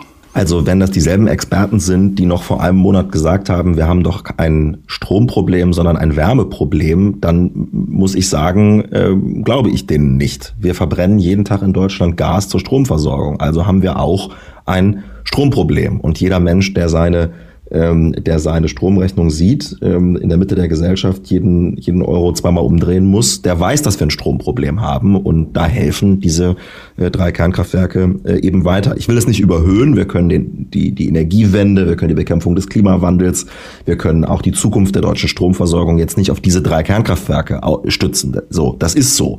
Aber wir sehen doch, wie in der Mitte der Gesellschaft gerungen wird um die großen Themen, auch die Unterstützung für die Ukraine. Und da wäre ein Entlastungssignal, glaube ich, schon, schon richtig. Soziale Unruhen in der Gesellschaft, da muss man, glaube ich, zwei Sachen auseinanderhalten. Wir haben auf der einen Seite Leute, die eine berechtigte Angst haben, dass das eigene Leben nicht mehr finanzierbar ist. Und wer hier dem eigenen Ärger Luft macht, der hat in unserer freien Gesellschaft jedes Recht dazu, Versammlungsfreiheit beispielsweise zu nutzen. Und wenn es hier zu friedlichen Demonstrationen kommt, dann hebt das unsere Gesellschaft nicht aus den Angeln. Das muss eine Gesellschaft auch abkönnen und aushalten. Allerdings, und das ist die zweite Gruppe, gibt es eine Gruppe von Berufsdemonstranten, die jetzt gerade umsatteln von Corona-Leugner auf Energieexperte und Putin-Versteher die jetzt bei politischen Veranstaltungen nur noch rumbrüllen und wollen, dass keiner mehr seine Meinung sagen kann, außer ihnen selbst. Und die Verantwortung der Politik ist, dass diese beiden Gruppen nicht Hand in Hand marschieren. Und dass nicht die zweite Gruppe, die der Berufsdemonstranten, Corona-Leugner, die jetzt auf Putin-Versteher äh, umsatteln, dass die plötzlich anfangen, die erste Gruppe zu radikalisieren und zu agitieren. Deswegen ist das Entlastungssignal so wichtig, aber deswegen ist auch wichtig, dass wir sagen, dass jemand für bezahlbaren Strom demonstriert in Deutschland, das ist kein Verfassungsproblem, das ist Ausdruck unserer freiheitlichen Verfassungsordnung. Die Diagnose, die Sie uns gerade gegeben haben, die würde ich in vollem Umfange unterschreiben. Nur die Frage ist, was kann oder könnte die Politik tun, was könnte Berlin tun, um zu verhindern, dass die beiden Gruppen Hand in Hand marschieren. Wäre ein eingangs erörtertes Entlastungspaket eine solche Maßnahme, die helfen könnte, das zu ja, verhindern? Ja, davon bin ich überzeugt, weil die Motivation vieler Menschen wirklich eine, eine ökonomische ist, die wir verstehen müssen. Ich glaube, da, da hilft es nicht, andere Motive äh, zu suchen. Für ganz viele Menschen ist es wirklich eine, eine ökonomische Frage des eigenen Überlebens und äh, der Existenz der eigenen Familie, des eigenen Betriebs und, und der eigenen Person. Und da kann ein solches Entlastungspaket sicherlich helfen, wenn Menschen jetzt ein Signal bekommen, dass sie sich in den nächsten kalten Monaten keine existenziellen Sorgen machen müssen, dann ähm, sinkt auch die Wahrscheinlichkeit für, für Unruhen in der Gesellschaft. Aber möglich ist natürlich, dass auch, dass auch demonstriert wird. Und das ist in einer freiheitlichen Gesellschaft auch äh, normal. Wir haben uns in der Corona-Zeit so ein bisschen angewöhnt, dass äh, jedes Risiko äh, vom Staat aufgefangen äh, wird. Und äh, genauso wie das nicht geht, kann auch sozusagen nicht jede gesellschaftliche Diskussion vorab vom Staat abgebunden und unterdrückt werden. Ja, Menschen machen sich ihre eigenen Gedanken, holen ihre eigenen Informationen ein und bilden sich eben eine Meinung. Und äh, das kann nicht staatlich vorab durch äh, noch so teure Maßnahmen in irgendeine Richtung gelenkt werden, sondern wir müssen auch unsere Bevölkerung jeden Tag wieder aufs Neue überzeugen, was richtig ist, was wichtig ist, denn die Bevölkerung ist in unserem Land der Souverän. Wir bedanken uns für diese Einordnung, für die klaren Worte bei dem FDP-Politiker Konstantin Kuhle. Herzlichen Dank, alles Gute, bleiben Sie gesund. Herr Bosbach, Herr Rach, das hat Spaß gemacht. Auf Wiedersehen. Danke, bis bald. Bis bald. Bosbach und Rach, die Wochentester. Deutschlands Politik Personality Podcast können Sie auf vielen Wegen hören. Im Internet unter diewochentester.de und überall, wo es Podcasts gibt. Über Smart Speaker wie Alexa. Sagen Sie dazu einfach Alexa, spiele die aktuelle Folge des Podcasts Bosbach und Rach, die Wochentester.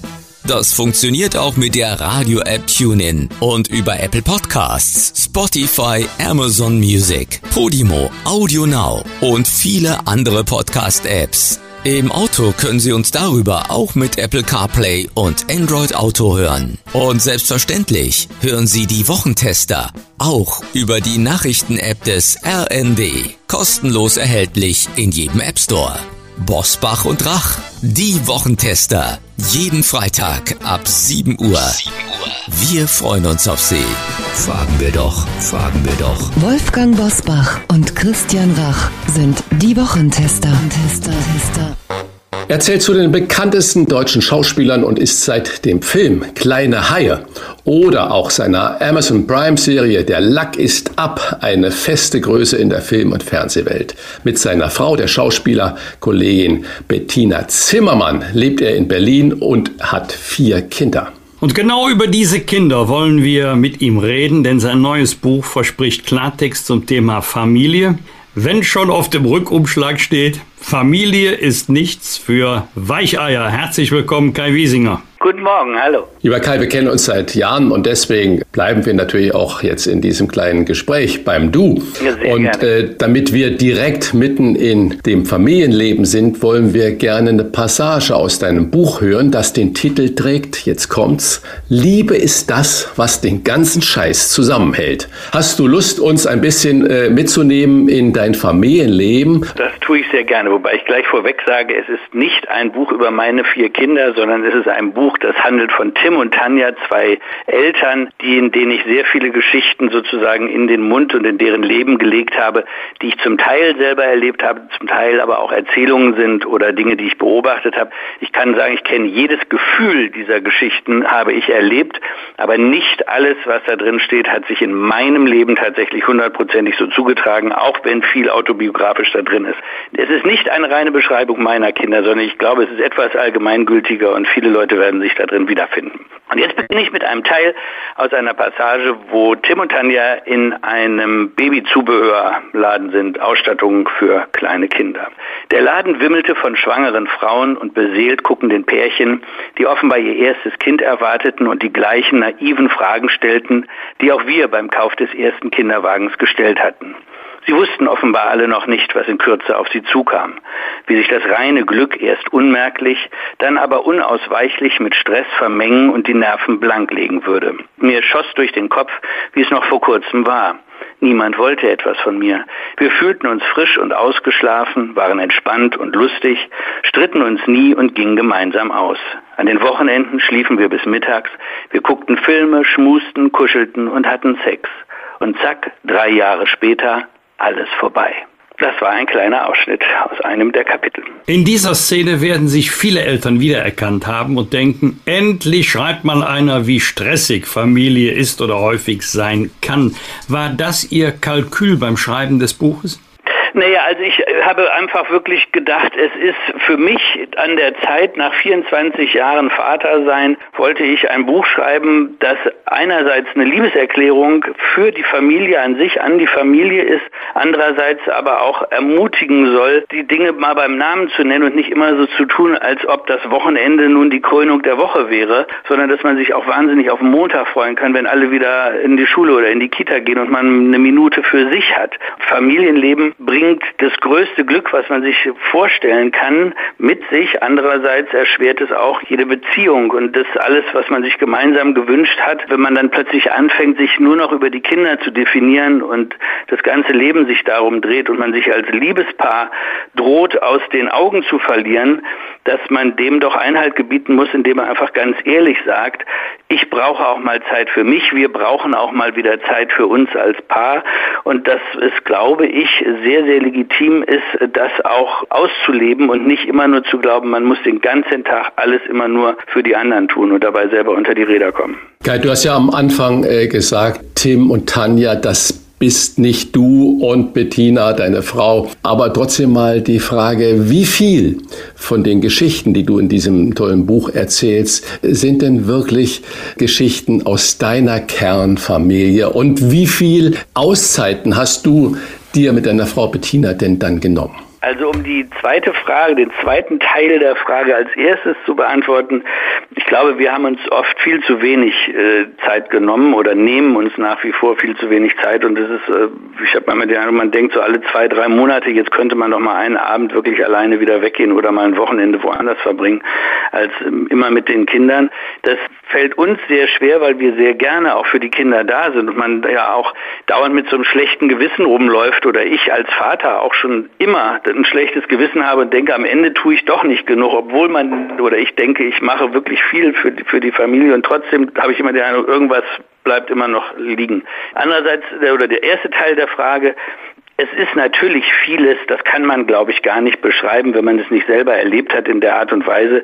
Also es gibt äh, zum Beispiel das Kapitel über Musikinstrumente, da habe ich ein sehr konkretes Beispiel, sehr autobiografisch aus meinem Leben geschildert, wie katastrophal ich am Cello, an der Klarinette und der Pauke versagte. Und ähm, da gibt es mehrere Kapitel, die durchaus einen sehr nahen Bezug zu mir haben.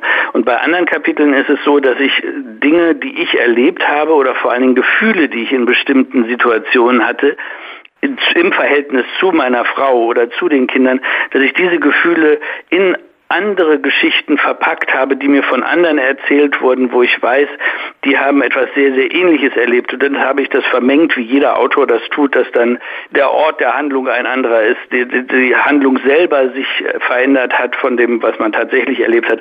Aber ich kann sagen, zu 100 Prozent die Gefühle, die ich in diesem Buch schildere, die sind mir alle sehr, sehr vertraut und die habe ich alle durchlebt. Sie können mit Tim und Tanja sicherlich noch etwas offener die Geschichten unterbringen, die Sie im Freundes- und Bekanntenkreis erlebt haben. Aber wann haben Sie so zuletzt gedacht, andere Eltern können aber auch tierisch nerven? Ja, das ist, äh, kommt ja in dem einen Kapitel, was Sie gerade ansprechen, äh, vor. Ich kenne dieses Gefühl sehr gut, zum Beispiel beim Kindergeburtstag, wenn man denkt, so jetzt hat man fünf Stunden eine Schnitzeljagd gemacht und alle sind jetzt glücklich und die Kinder sind ausgetobt. Und dann gibt's ja immer wieder Eltern, äh, neulich erzählten mir welche, die wollten das auch verhindern, dass hinterher dann noch ein großer Elternabend bei ihnen stattfindet und die Kinder weiter toben. Und äh, die hatten bewusst keinen Alkohol im Haus und haben gesagt, nein, wir bieten nichts an, wenn die Kinder abgeholt werden, sondern versuchen die an der Wohnungstür gleich abzugeben. Und dann kamen andere Eltern auf die Idee, im Supermarkt noch schnell ein paar Flaschen zu holen. Dann haben die ihre Getränke selber mitgebracht und sich dann bei diesen armen Eltern, die den Kindergeburtstag auch ausrichteten, haben die sich dann gemütlich gemacht. Sowas kann super gesellig und kann auch total nett sein, aber ich finde es auch sehr toll, wenn man so einen schnellen Abschluss findet und ähm, kenne den Ruf sehr gut, dass ich auch zu meinen Kindern immer wieder gesagt habe, so, dann hilf mal dem Kind X und Y, dass er schnell seine Schuhe anzieht, gib ihm schon die Jacke, guck, ob all seine Spielsachen aus deinem Zimmer raus sind und dann seid ihr gleich an der Tür, wenn die Mutter kommt, dann könnt ihr direkt durchstarten. Weil ich auch oft dann froh bin, wenn Feierabend und Schluss ist. Im Moment geistert oder wird sehr häufig in der Presse beschrieben, die sogenannten Helikoptereltern, die überbesorgt sind, nicht nur beim Abholen vom Kindergeburtstag und dann noch schnell äh, ein oder zwei oder drei Gläschen trinken, sondern die Kleinen zum Turnverein, zur Schule jeden Morgen hinbringen, abholen, keine Verkehrsregeln einhalten, bloß damit der Kleine ist. Und viele Lehrer sagen, dass die meisten der, der, der kleinen Einschulkinder äh, schon Tracking-Uhren dabei haben und Eltern dann anrufen, wenn sie plötzlich sehen, da irgendwo ist der Kleine, die Kleine äh, nicht mehr da und dabei ist nur die Ungenauigkeit der Tracking-Uhren. Wie, wie gehst du mit diesem Thema Helikoptereltern um? Ich meine, vier Kinder, das ist ja schon eine große Anzahl an tolle Familie. Wir waren auch vier zu Hause. Äh, kannst du Helikopterpapa oder deine Frau Helikoptermama sein? Also ich meine, man muss sich davon einfach befreien. Auch ich glaube, das ist in unserer Gesellschaft, hat sich das ja ganz merkwürdig entwickelt, dass ich manchmal den Eindruck habe, es ist mehr ein Diskutierverein geworden, dass alle Kinder mitbestimmen sollen, was jetzt der richtige Urlaubsort ist und ob sie in der Schule selber lernen wollen oder nicht. Das sind alles einzelne Themen, also Schulkonzepte kann man sich viele Gedanken drüber machen und ich finde es auch richtig, wenn man Kinder äh, nicht komplett ähm, so an der kurzen Leine irgendwie, wie das früher war, dass ihre Eltern siezen müssen. Darum geht's ja nicht. Aber ich glaube, es ist schon sehr wichtig, dass Eltern eine Vorbildfunktion haben, dass sie den Kindern vorleben, wo es ihrer Meinung nach lang geht und wie man sich in der Gesellschaft, in einer Gruppe von Menschen verhalten sollte. Und gewisse Regeln und Manieren äh, beigebracht werden, finde ich sehr wichtig. Und da sind wir eben genau bei dem Thema. Ich glaube, wenn man als Eltern sich komplett permanent für verantwortlich fühlt, ob wo die in der Schule sitzen, wo sie langgehen, was sie trinken, man macht sich erstens verrückt. Den Kindern, glaube ich, wird es schnell zu viel, dass überall so ein Druck ist, wie wo was zu sein hat. Und die Eltern vor allen Dingen reiben sich auf. Und äh, eine gewisse Gelassenheit und ein vor allen Dingen ein gewisses Vertrauen auch in die Kinder und hoffentlich auch in die Erzieher und Lehrer an der Schule, dass sie das auch alle richtig machen. Das glaube ich ist für alle hilfreich, weil es nützt den Lehrern ja auch nichts, wenn die Eltern, was inzwischen auch ja gang und gäbe ist, im Grunde nach jedem Kleinigkeit irgendwie versuchen Einfluss zu nehmen und da ganz viel Verantwortung dann auch in der Schule sehen, dies und das muss gemacht werden und das wollen sie von außen lenken. Das finde ich sehr, sehr schwierig. Also ich glaube, dass vieles, was man als Eltern, die etwas vorleben und die Kinder leben das mit, man einen sehr ruhigen und normalen Umgang miteinander haben kann und man nicht den ganzen Tag um die Kinder herum helikoptern muss. Sie beschreiben im Buch, dass einen irgendwann selbst Kaugeräusche des Partners in den Wahnsinn treiben können. Äh, stand Ihre Beziehung schon mal auf der Kippe? Jetzt mal Kaugeräusche hin, Kaugeräusche her? Dass Sie gedacht haben, boah, nee, das nervt mich jetzt so sehr, das kann ich auf da Dauer will ich nicht, nicht mehr. zu sehr aus dem Nähkästchen plaudern, aber ja, ich kenne das schon sehr gut und ich glaube, das geht jedem so, dass man auch Dinge, die man an einem anderen Menschen, ähm, gerade an seinem Partner, zu Anfang überhaupt nicht wahrgenommen hat, weil der Hormoncocktail des Verliebtseins äh, einen das eben nicht wahrnehmen lässt, sondern man sieht dann nur das Bild schöner an dem, an dem anderen Menschen. Das tritt manchmal in den Hintergrund, wenn zehnmal die Geschirrspülmaschine so eingeräumt wurde, dass es einen selber in den Wahnsinn treibt und man denkt, so können die Sachen nicht sauber werden oder wie soll ich es denn dann ausräumen, wenn das alles übereinander klebt.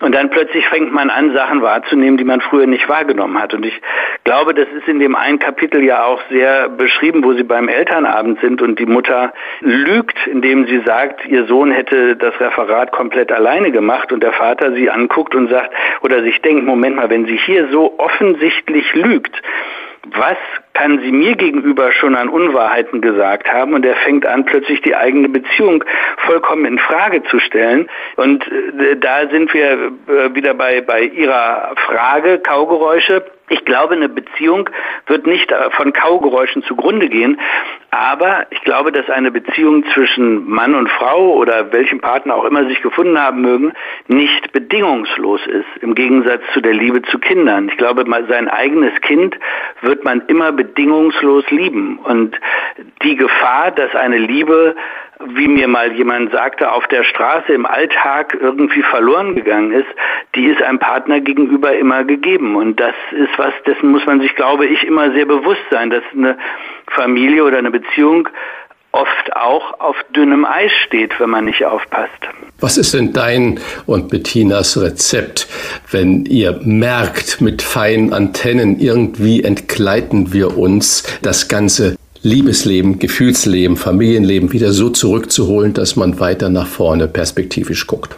Also ich glaube, das Wichtigste ist eben wirklich, dass man es überhaupt merkt, dass man überhaupt zulässt, das zu empfinden, dass man gerade äh, auseinanderdriftet, weil man sich eben nur noch um die Arbeit und um die Kinder kümmert und dabei sich selber so vernachlässigt, weil man auch den Partner ja neigt, als gegeben hinzunehmen, dass man denkt, es ist wie so ein Inventar, äh, mein Partner ist immer da. Und das ist, glaube ich, ganz wichtig. Und unser Rezept oder mein Rezept in, in meinem Leben, ich habe keine Ahnung, ob das weiterhin funktioniert oder ob sich das über, für jemand anders genauso anfühlt, aber es letztlich den anderen immer als einen eigenständigen Menschen wahrzunehmen, der sein eigenes Leben hat und kein Teil von mir ist. Und äh, dass man da sehr offen und wach auch auf die Bedürfnisse des anderen eingeht und sich weiterhin für den anderen interessiert. Ich habe ja mal ein Dokumentar für gemacht und da war wirklich eins der Hauptthemen, was die Menschen auseinander treibt, dass man das Interesse verliert, sich nicht mehr wirklich interessiert, wie geht es dem anderen in dem, was er tut, sondern einfach weiß, ja, der geht halt zu seiner Arbeit, ich mache meine oder der, der schnippelt gern die Blumen im Garten und äh, einfach so tut, als ob das schon immer so war und immer so sein wird und dass wir uns alle verändern und dafür aber offen sein müssen, das ist, glaube ich, die Grundvoraussetzung für eine lang funktionierende Beziehung. Kai, darf ich da mal kurz nachfragen? Mhm. Wir machen ja hier auch einen politischen Podcast und die Zeiten, in der wir ja im Moment leben, die sind ja für alle äh, sehr, sehr bedrohlich. So kommt es rüber. Und man ist ja auch innerhalb einer Beziehung dann nicht immer nur einer Meinung und sieht das Weltgeschehen, das Umweltgeschehen immer nur durch die eine Brille hindurch. Wie geht ihr in einer so großen Familie damit um? Redet ihr zu Hause am Tisch, du und deine Frau, mit euren Kindern über Politik, über Weltgeschehen, über ja. Umweltproblematik, kein Fleisch mehr essen oder den Krieg? Wie geht ihr Absolut. damit um also, und wie, wie kittet ihr das in der Familie? Also das ist äh, eine, eine gute Frage und ich finde, das ist sehr, sehr schwierig. Also wie du sagst, es ist einfach ganz schwer, weil ich glaube, die Kommunikation in unserer Gesellschaft hat einen absoluten Tiefpunkt im Umgang miteinander erreicht. Also wie wir miteinander reden, äh, ohne irgendeine Form von Grautönen. Menschen glauben, Dinge wissen zu müssen, von denen sie eigentlich keine Ahnung haben. Schwere Panzer, hin, ja, nein, äh, Corona, ja, nein, impfen. Ähm, dass man überhaupt mal zweifelt und zweifeln darf und sich mehr Informationen suchen möchte und sich auch untereinander versucht, gemeinsam zu unterstützen, um eine objektivere Wahrheit als eine rein empfundene Meinung äh, überhaupt herauszufinden. Dazu ist so eine Familie, und ich erlebe das mit unseren großen Töchtern, natürlich ein Geschenk, wenn man da offen miteinander redet, weil ich ganz viel als letztlich alter weißer Mann in dieser Gesellschaft lerne ich ganz viel von den, von den Kindern, die die Welt einfach vollkommen anders wahrnehmen, als wir das gelernt haben, äh, uns immer wieder im wahrsten Sinne des Wortes zurechtweisen und sagen, das kannst du so nicht mehr sehen. Und das heißt ja nicht, dass ich das gleich alles, äh, meine, meine Sicht auf die Dinge sofort äh, den Bach runtergehen lasse und, und denke, das war alles Quatsch. Aber dass man offen damit umgeht und sagt, gut, wenn ihr das heute anders wahrnehmt, wenn ihr euch in dieser Welt anders einordnet, als wir das getan haben, da mag viel spannend, interessantes und auch richtiges dran sein. Es werden ja auch ganz wichtige Entwicklungen äh, angestoßen. Ich bin trotzdem, auch wenn ich da mit Jüngeren drüber rede, ich bin der Meinung, dass das Pendel im Moment viel zu weit in eine Richtung ausschlägt. Das ist Absolut nicht. Also es ist die richtige Richtung, aber vollkommen übers Ziel hinausgeschossen in vielerlei Hinsicht. Und ich hoffe einfach, dass sich das innerhalb der nächsten Generationen wieder auf ein für alle Seiten erträgliches Normalmaß einrichten lässt und wir auch wieder die Dinge so bewerten, wie sie wirklich oder wie sie bewertet werden sollten, glaube ich, damit eine Gesellschaft, eine Gemeinschaft für jeden funktioniert. Und im Moment, finde ich, wird bei vielen guten Ideen vieles übertrieben und am schlimmsten finde ich letztlich die Annahme, dass jeder eine fertige Meinung zu etwas haben muss und noch viel schlimmer ist, dass er die dann gleich öffentlich äußert. Hm. Könnt ihr euren Kindern die Zukunftsangst nehmen? Nee. Nee, das glaube ich nicht. Ich mache mir Sorgen, also absolut, wie das sich alles entwickelt für die Kinder. Ich weiß nicht, ob dadurch, dass sie in diesem Umfeld mit äh, sozialen Netzwerken und äh, dem sozialen Umgang untereinander, dass sie da drin anders aufwachsen, als ich das tue. Ich wünsche ihnen, dass wir wieder zu ein, dass dieses postfaktische etwas wieder in den Hintergrund tritt und wir doch wieder Fakten und biologische ähm, Dinge einfach als gegeben nehmen, die einfach in der Natur veranlagt sind und nicht glauben, alles entscheiden und ändern zu können. Ähm, ich habe keine Ahnung, ehrlich gesagt, wie, wie das in Zukunft das Miteinander aussehen wird. Ich schätze, es wird eine oder hoffe, es wird einfach eine gewisse Regulierung wieder stattfinden, dass es wieder für die Kinder einfach auch klarer wird, wie, wo, was lang geht. Ich habe den Eindruck, im Moment ist so viel in der Schwebe, wie sich unsere Welt entwickelt, von der Umwelt, äh, von Umweltkatastrophen einerseits, aber andererseits auch von wirklich dem Miteinander, wenn man die Welt anguckt, mit den Kriegen, was da alles los ist und wie wir Menschen trotzdem miteinander umgehen. Also ich finde es ganz, ganz schwer gerade und kann leider da nicht sagen, das wird alles gut, sondern ich hoffe es mit den Kindern. Wir erbitten jetzt von Ihnen einen Rat für alle, die denken, der Wiesinger kann sich das Schöne an der Familie offenbar erhalten, ich aber nicht. Wie erhält man sich die Liebe in einem 24-Stunden-Familiendienst? Also ich kann das, ich versuche das ja auch täglich aufs Neue. Also wie gesagt, ich glaube, die Liebe zu den Kindern ist bedingungslos und wenn man da sich einfach die Zeit nimmt und den Spaß mit den Kindern, auch mit den naiven Augen, mit den, mit den jüngeren Kindern in die Welt zu gucken, lernt man ganz viel und äh, erfährt ganz, ganz viel Lebensfreude durch eben diesen unverstellten Blick, den ein Kind nun mal hat. Und an der, auf der anderen Seite, glaube ich, ist das Wichtigste, dass man vor allen Dingen sich selber immer gegenüber ehrlich bleibt und sich nichts vormacht und nicht glaubt, man muss jetzt das alles toll finden und finden, muss, muss jedes Weihnachtsfest mit offenen Armen begrüßen und denken, wie schön ist das, dass endlich alle zu uns nach Hause kommen, sondern ich glaube, es ist sehr legitim auch zu sagen, gut, das ist ein Fest für die Kinder und das kann man auch selber schön finden, aber man darf auch sagen, man findet manche Sachen stressig und man darf sich auch Auszeiten nehmen. Und ich glaube, das ist das Wichtigste, dass man sich vor allen Dingen als Paar immerzu wieder neu entdeckt und dafür offen bleibt, den anderen äh, erstens sich entwickeln zu lassen und zweitens rauszufinden, wie können wir uns gemeinsam weiterentwickeln, wenn wir gemerkt haben, wir driften gerade auseinander. Aber auch für mich ist es ein Trial and Error und ich versuche jeden Tag mein Glück aufs Neue. Gehen wir mal kurz zu der Allgemeinheit wieder. Viele Ärzte, wo er Arzt ist und sie Ärztin ist, im Krankenhaus arbeiten, unterschiedliche Schichtdienste haben, in den großen Einkaufsmärkten Männer und Frauen, die da arbeiten und trotzdem eine Beziehung haben, führen, ist ja unglaublich schwierig, den Alltag mit der Familie zu koordinieren.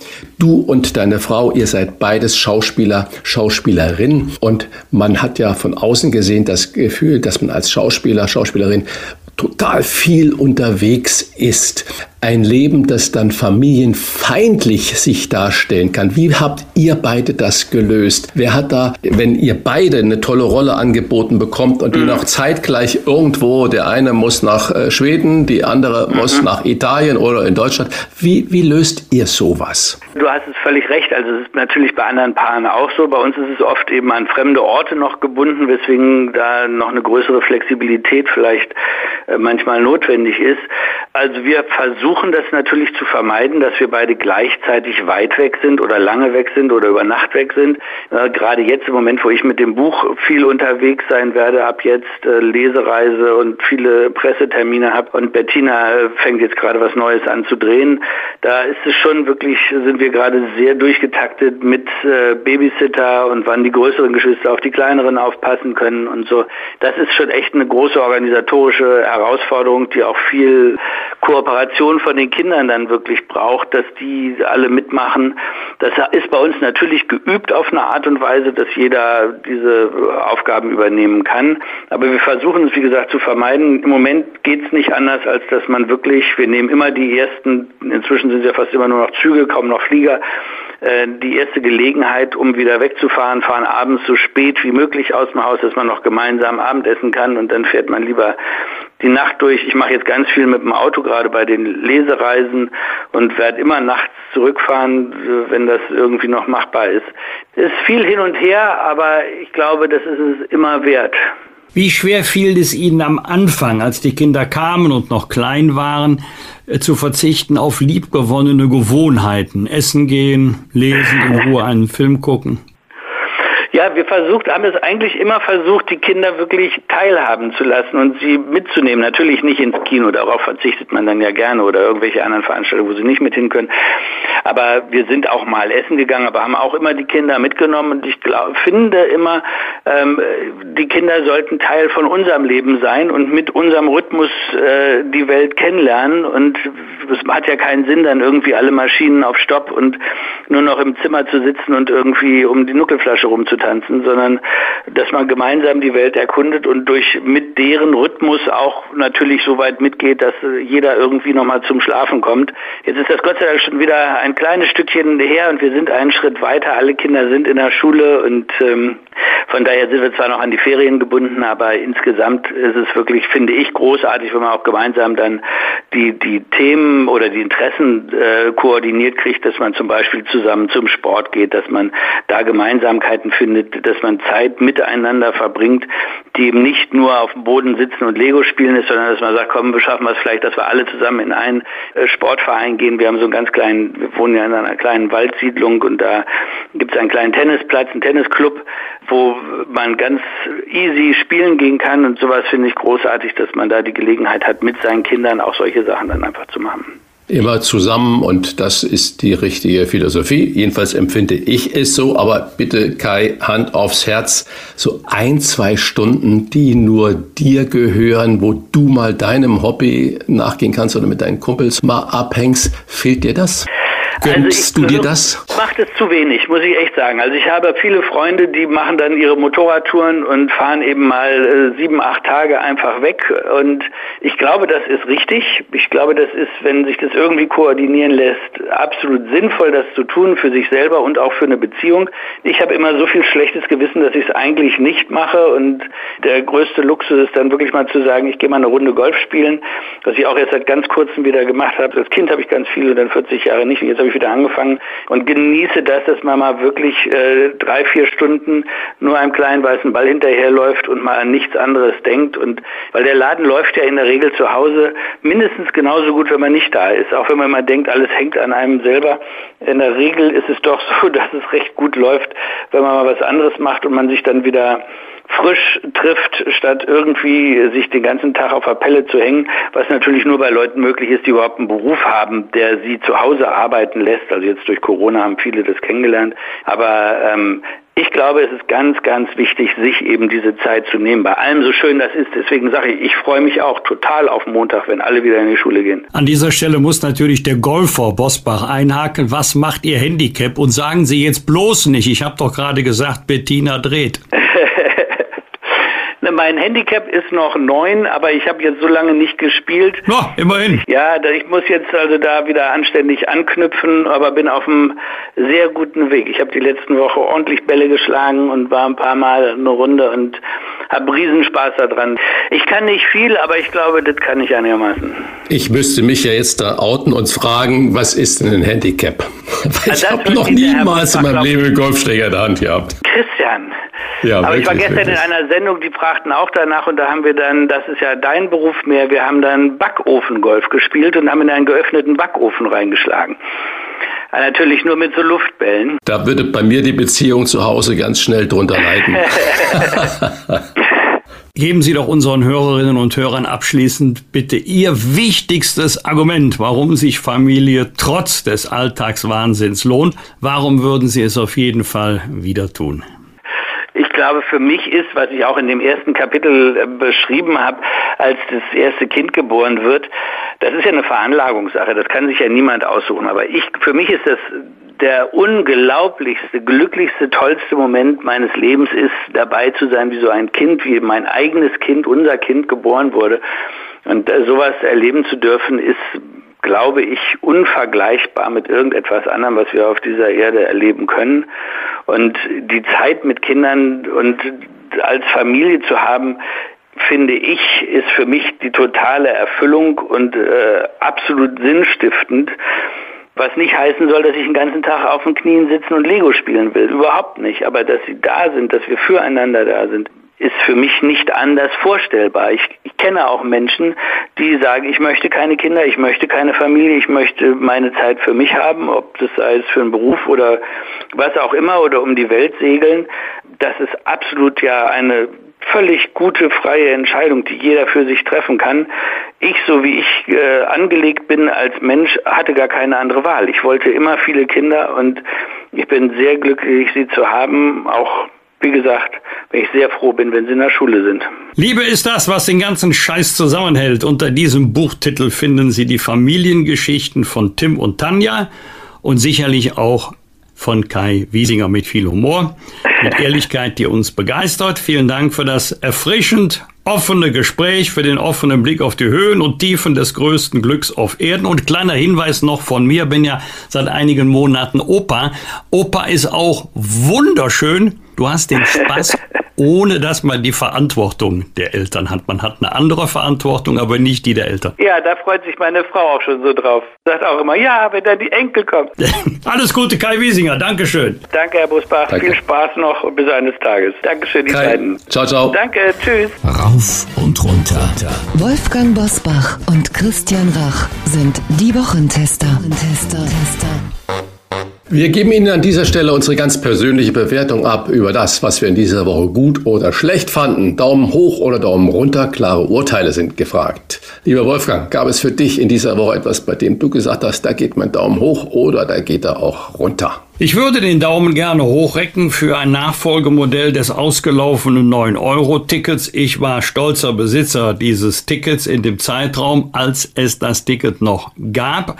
Und jetzt geht's ja um die Nachfolge. Und habe eine interessante Umfrage gelesen. Frage an unsere Hörerinnen und Hörer gebe ich jetzt mal weiter. Zu welchem Preis wären Sie bereit, ein Nachfolgeticket mit der gleichen Leistung zu kaufen? 9 Euro sagen 23 Prozent, 29 Euro sagen 31 Prozent, aber dann geht's rapide bergab. 49 Euro, 11 Prozent, mehr als 69 Euro sagen 1 Prozent. Da stehen sich ja zwei Gedanken gegenüber wenn wir die Menschen motivieren wollen, das Auto stehen zu lassen und fortan verstärkt öffentlichen Personennahverkehr zu nutzen, mir geht es ja nicht um die Fernverbindungen, sondern um den Regionalverkehr, um den Nahverkehr. Was ist die richtige Antwort?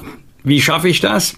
Ist es das preiswerte Ticket oder ist es die Verbesserung der Qualität? Das hat den Bund etwa 10 Milliarden Euro gekostet. Wie so oft auch hier sagen die Länder, die eigentlich zuständig sind, wenn, dann muss aber der Bund bezahlen. Da sind die Länder übrigens alle gleich völlig unabhängig, in welcher politischen Farbe sie regiert werden. Und mein Vorschlag wäre, dass wir mal mit Oliver Wolf sprechen, dem äh, Hauptgeschäftsführer des Verbandes der deutschen Verkehrsunternehmen, was man sich in diesem Fachverband vorstellt oder wünscht und vielleicht auch mal unsere Hörerinnen und Hörer einbeziehen. Was glauben Sie, was ist das geeignete Instrument, um Menschen zu motivieren, das Auto stehen zu lassen?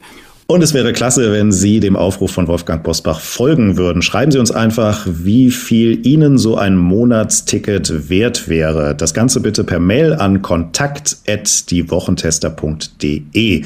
Nochmal die Adresse kontakt.diewochentester.de. Und das zweite Thema, die Ladeinfrastruktur. Deutschland E-Mobilität kommt kaum voran.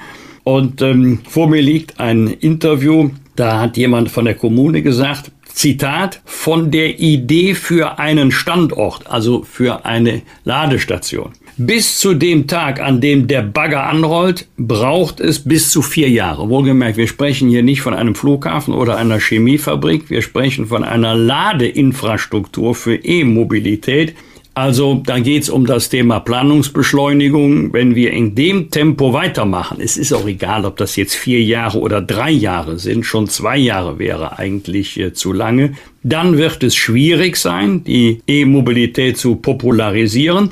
Denn es gibt ja immer noch die Fälle, wo sich die Katze in den Schwanz beißt. Die einen sagen, ich würde ja gerne ein E-Auto kaufen aber ich brauche eine längere Laufzeit meines Kraftfahrzeuges. Die Reichweite ist nicht groß genug. Die anderen sagen, das Laden ist zu kompliziert. Und diejenigen, die die Ladeinfrastruktur aufbauen können, aufbauen sollen, die sagen, ja, es gibt aber noch zu wenige E-Autos, das rechnet sich nicht. Also hier muss mal Staat, Wirtschaft gemeinsam überlegen, wie können wir das Thema Ladestation forcieren. Ich glaube, je einfacher das Laden wird, also vom Standort her, wird ja immer so nett gesagt, kannst du zu Hause an die Steckdose anschließen. Spätestens im Geschosswohnungsbau wird es ganz schwierig.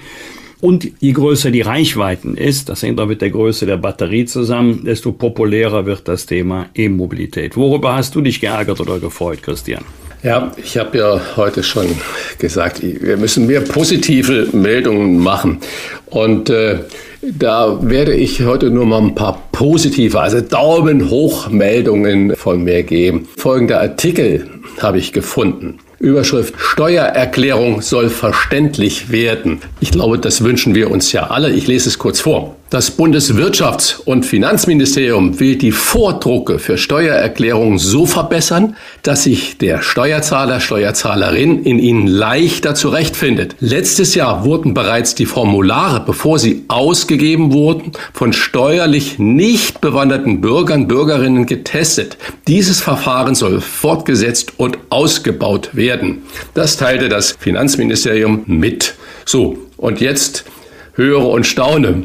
Das ist eben nicht ein Ergebnis der Klausurtagung von Schloss Meseberg, sondern ich habe diese Meldung gefunden in einer Zeitung vom, Achtung, liebe Hörer und Hörerinnen, lieber Wolfgang, vom 12.08.1972. Das heißt also, vor 50 Jahren haben uns schon dieselben Gedanken umgetrieben wie heute und getan hat sich nichts, aber wirklich Daumen hoch für diesen Ansatz und das ist ganz äh, großartig. Daumen hoch für unseren ehemaligen Partner von Radio Hamburg, Marcel Becker, Geschäftsführer. Äh, viele Hörerinnen und Hörer wundern sich vielleicht, warum im Moment dieser schöne, lustige Austausch mit den Kollegen Stübi und Marcel Becker von Radio Hamburg nicht mehr stattfindet. Ganz einfach, weil Marcel Becker nicht mehr bei Radio Hamburg ist und er war jahrelang der Geschäftsführer und Programmchef und er hat überraschend gekündigt, obwohl er den Sender mit aufgebaut hat. In einem Interview hat er jetzt gesagt, warum er gekündigt hat. Er sagt, der Sender war über Jahre so profitabel, die haben so viel Geld verdient, die Gesellschafter, und in den letzten zwei Jahren ging es jetzt nur noch um Sparen. Sparen, sparen, sparen. An den Mitarbeiter sparen, am Programm sparen, an den Inhalten sparen, am Journalismus sparen. Er musste einfach für sich die Reißleine ziehen. Und da sage ich einfach, bravo, Marcel Becker. Das ist Verantwortung übernehmen und auch konsequentes Handeln finde ich ganz großartig. Bedauerlich, dass er nicht mehr bei Radio Hamburg ist, toller Sender, aber eine großartige Aktion, weil nur mit Sparen können wir keine Qualität erzeugen, schon gar nicht im ganzen journalistischen Gebiet. Dann eine kleine Meldung ist mir aufgefallen. Vermutlich werdet äh, die, unsere Hörer und Hörerinnen und auch du, Wolfgang, gar nicht kennen. Ihib Triki. Ihib Triki ist ein nordafrikanischer junger Mensch. Der übernachtete im Zelt und wacht morgens auf und äh, am Zelt sind lauter Tautropfen in der Wüste in Nordafrika, Sahara, Grenze Tunesien, Algerien. Wie kommt das? Die Autos sind jeden Morgen nass und bestes Wasser, was da runterläuft. Da kam er vorhin den Gedanken, wenn in der Nacht, auch hier in dem Gebiet, wo es nie regnet, wo nur Sand ist, so viel Feuchtigkeit in der Luft ist, warum können wir diese Luft, diese Nachtfeuchtigkeit dann nicht filtern und Wasser haben?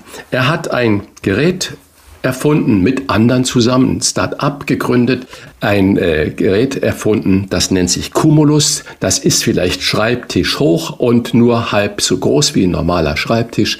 Und da drin wird die Luftfeuchtigkeit äh, herausgefiltert und gereinigt und es kommt bestes Trinkwasser aus der Luft. Es gibt jetzt ein Start-up dafür, die haben das in ein oder zwei Schulen getestet, wo es nie sauberes Trinkwasser gab. Und siehe da, es ist eine Revolution. Und das von einem nordafrikanischen äh, Erfinder, wo ich sage, Freunde, wir müssen aufhören, nur auf uns da zu schauen. Da gibt es so viele tolle, kreative, junge Menschen. Das müssen wir fördern. Solche Erfindungen müssen wir fördern, weil das würde viele, viele Probleme lösen. Dafür zwei Daumen hoch. Das finde ich also ganz wunderbar. Was wird? Was wird? Wolfgang Bosbach und Christian Rach sind die Wochentester.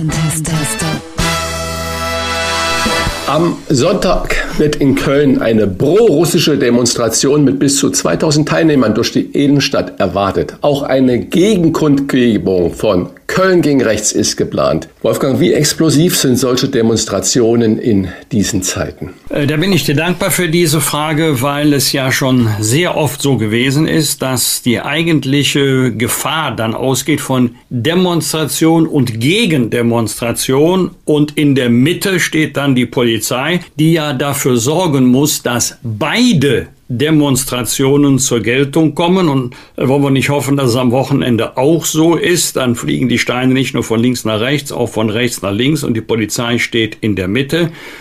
Ähm, und trotzdem, das muss die Demokratie aushalten. Also nicht, dass Steine fliegen, aber dass es auch zu Provokationen kommen kann durch Demonstrationen ich, ich lese auch heute noch oft nicht genehmigte Demonstrationen und so weiter. Demonstrationen müssen in Deutschland gar nicht genehmigt werden. Die müssen nur angemeldet werden. Und für ein Verbot solcher Demonstrationen, auch wenn die pro-russische Demonstration als pro-Kriegsdemonstration gewertet werden kann, das alleine ist kein Grund, eine solche ähm, Demonstration zu verbieten.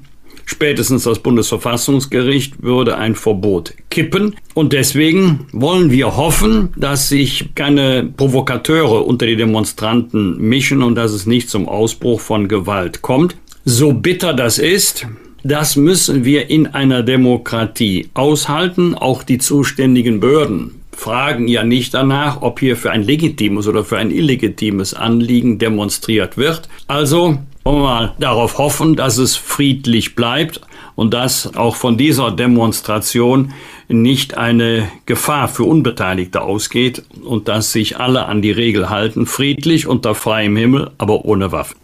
Nicht aushalten müssen wir terroristische Demonstrationen. Wolfgang, am Montag ist der 50. Jahrestag der Geiselnahme der israelischen Olympiamannschaft in München. Am 5. September 72 haben die palästinensischen Terroristen das israelische Mannschaftsquartier im Olympischen Dorf in München überfallen. Das Drama endete mit einer misslungenen Befreiungsversuch. Insgesamt sterben 17 Menschen elf Israelis, fünf Terroristen und auch ein äh, deutscher Polizist. Es gibt ja jetzt auch eine Gedenkfeier nächste Woche. Auch Angehörige wollen jetzt kommen, nachdem sich die angehörigen Vertreter mit der Bundesregierung auf zusätzliche Entschädigung, ich glaube in Höhe von 28 Millionen Euro, geeinigt haben. Und jetzt kommen sie auch zur Gedenkfeier. Wolfgang, aber das ist nicht meine Frage, mein Punkt, sondern mein Punkt ist, weißt du noch, wann und wie du damals 1972 von dieser Geiselnahme gehört hast und was hat das mit dir gemacht? Daran kann ich mich noch leider sehr gut erinnern. Ich bin an dem Tag der Eröffnung der Spiele nach München gefahren. Ich war also selber nicht bei den Zuschauern der Eröffnungszeremonie. Sprecher war damals im Münchner Olympiastadion, ich glaube Joachim Fuchsberger. Das habe ich also im Radio verfolgt, habe dann viele Wettkämpfe gesehen, war damals begeisterter Schwimmer, habe für den Schwimmverein Bergisch Gladbach geschwommen und Wasserball gespielt.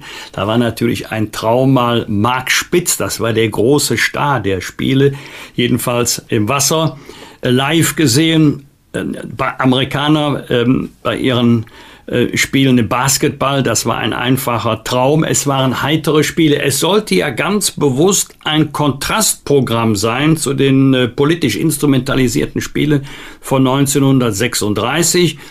Bunte Spiele, Offenheit, Toleranz, kurze Wege. Und ähm, es war genau auf der Heimfahrt, auf meiner Heimfahrt nach Hause, als ähm, diese Attacke auf die israelischen Sportler stattgefunden hat. Ich war zu diesem Zeitpunkt also nicht mehr äh, in München und dann kam diese Tragödie auf dem Flughafen von Fürstenfeldbruck und dann natürlich die Frage, brechen wir die Olympischen Spiele ab? Oder werden sie fortgesetzt? Ich glaube, Avery Brundage war damals der IOC-Präsident mit dem berühmten Satz, The Games must go on. Also so tragisch die Ereignisse sind. Wir sollten uns von Terroristen nicht diktieren lassen, wann Olympischen Spiele enden. Und ähm, es ist zu einem geflügelten Satz geworden, The Game must go on. Es war eine Tragödie natürlich in erster Linie für die Opfer und die Angehörigen, die ähm, getötet wurden, aber auch für die olympische Idee und auch für die Olympischen Spiele in München, die uns leider immer wieder in Erinnerung rufen, wie fragil der Friede sein kann. Und das ist ja auch die olympische Idee, die Waffen schweigen und die Jugend der Welt kommt zusammen zu friedlichen, fröhlichen Wettkämpfen. Äh, das war eine Zäsur, Gott sei Dank nicht für die olympische Idee, die ja immer noch lebt. Und ich werde natürlich immer wieder an die Spiele 1972 erinnert, weil in meiner Nachbarschaft Ulrike Meifahrt lebt und äh, die hm. ja damals Hochsprung. ähm, Hochspringen, genau, die Hochspringerin, genau. die damals in jungen Jahren mit 16 oder 17 Jahren die Goldmedaille gewonnen hat. Das war eine, eine große Überraschung und große Freude. Am Dienstag feiert einer unserer größten Regisseure seinen 70. Geburtstag. Also der Jahrgang 52, der hat was. Die Rede ist von Dominik Graf, der Filme gemacht hat wie Der Felsen oder Der rote Kakadu immer wieder aber auch mal einen Tatort oder Fernsehfilme wie Der Skorpion. Christian, welcher Dominik Graf-Film ist dir besonders in Erinnerung? Ich muss mal erst mal sagen, also es ist so großartig, dass wir so tolle Regisseure haben wie Dominik Graf und äh, oder auch Wolfgang Petersen, der ja vor zwei Wochen gestorben ist. Wir haben auch drüber gesprochen und äh, das ist ganz wunderbar. Dominik Graf hat ja nicht nur so große Einzelfilme gemacht, sondern er hat auch äh, Serien gemacht und was ich äh, wirklich noch weiß, ich glaube, es war Ende der 60er Jahre, ist Sperling, wo der wunderbare Dieter Pfaff die Hauptrolle äh, gespielt hat. Großartig. Oder diese Krimi-Verfilmung äh, im Angesicht des Verbrechens, hoch umstritten. Ich saß aber wie gefesselt vor dem Fernseher. Es ging um Clan- und Mafia-Strukturen in Berlin und die Hauptrolle von zwei Polizisten. Ganz großartig. Oder ein neuer Film, der mir auch gut gefallen hat, war mit Iris Berben Hanne. Eine Frau, die dann eine Diagnose bekommt, dass sie selbst an Krebs erkrankt ist und macht da gute Miene zum bösen Spiel. Also großartige Filme, die uns Dominik Graf beschert. Und ich hoffe einfach, dass dieser wunderbare äh, Regisseur noch weiterhin viele tolle Drehbücher findet oder selber äh, tolle Filme noch macht und die umsetzt, weil das tut dem deutschen Fernsehen, dem deutschen Film einfach gut. Am Mittwoch startet Bundesgesundheitsminister Lauterbach eine Digitalisierungsstrategie für das Gesundheitswesen und die Pflege. Digital Health Strategy, wie der Kölner sagt. Christian, das klingt nach Zukunft. Von Digitalisierung ist in Deutschland oft die Rede und dann passiert doch nichts. Wir halten fest, immerhin beschäftigt sich Karl Lauterbach mal nicht mit Corona, oder? Ja, vielleicht muss er was tun, vielleicht merkt er, dass eben die Pferde davon schwimmen und dass er da der einsame Rufer und Mahner ist. Und ja, Digitalisierung fehlt natürlich nicht nur im Gesundheitsbereich, das ist ein Riesenproblem im gesamten Land bei uns, das muss man wirklich so sagen, Technik, Land, Land der Ingenieure und Denker ist die digitale Diaspora. Und selbstverständlich gehört auch Digitalisierung zu Lauterbachs Ministerium, nicht nur Corona-Mahnungen. Aber ich glaube, noch Vorderdringlicher ist natürlich eine anständige Bezahlung der Pflegenden, der Mitarbeiter, Mitarbeiterinnen im, im Gesundheitswesen, dass die vernünftiges Auskommen haben. Äh, wir reden über Hafenarbeiter und Stahlarbeiter und Piloten streiken wieder. Aber wir brauchen wirklich eine tolle Perspektive für die pflegende Zunft. Und äh, das ist, und vor allen Dingen dann auch, wer zahlt hinterher die Zeche? Zahlt das dann der Bewohner eines Pflegeheims, Bewohnerin von Pflegeheimen? Und äh, wie wird das Ganze aufgeteilt? Weil auf der einen Seite tolle Bezahlung, richtig wichtig, Finanzierung, das zweite große Problem. Also das würde ich noch als dringendere Aufgabe gegen die Karl Lauterbach angehen muss, dass wir dahin gehen. Digitalisierung ist ein generelles Problem in Deutschland, aber immerhin mal was anderes als Corona. Bosbach und Rach.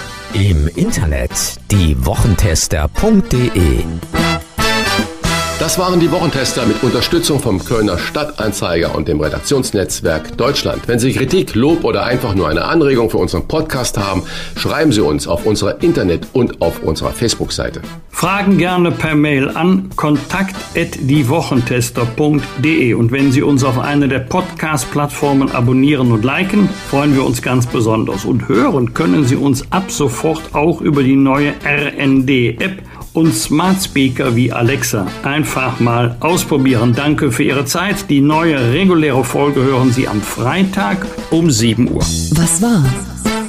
Was wird? Wolfgang Bosbach und Christian Rach sind die Wochentester. Ein Maßgenau Podcast. Powered bei Redaktionsnetzwerk Deutschland und Kölner Stadtanzeiger.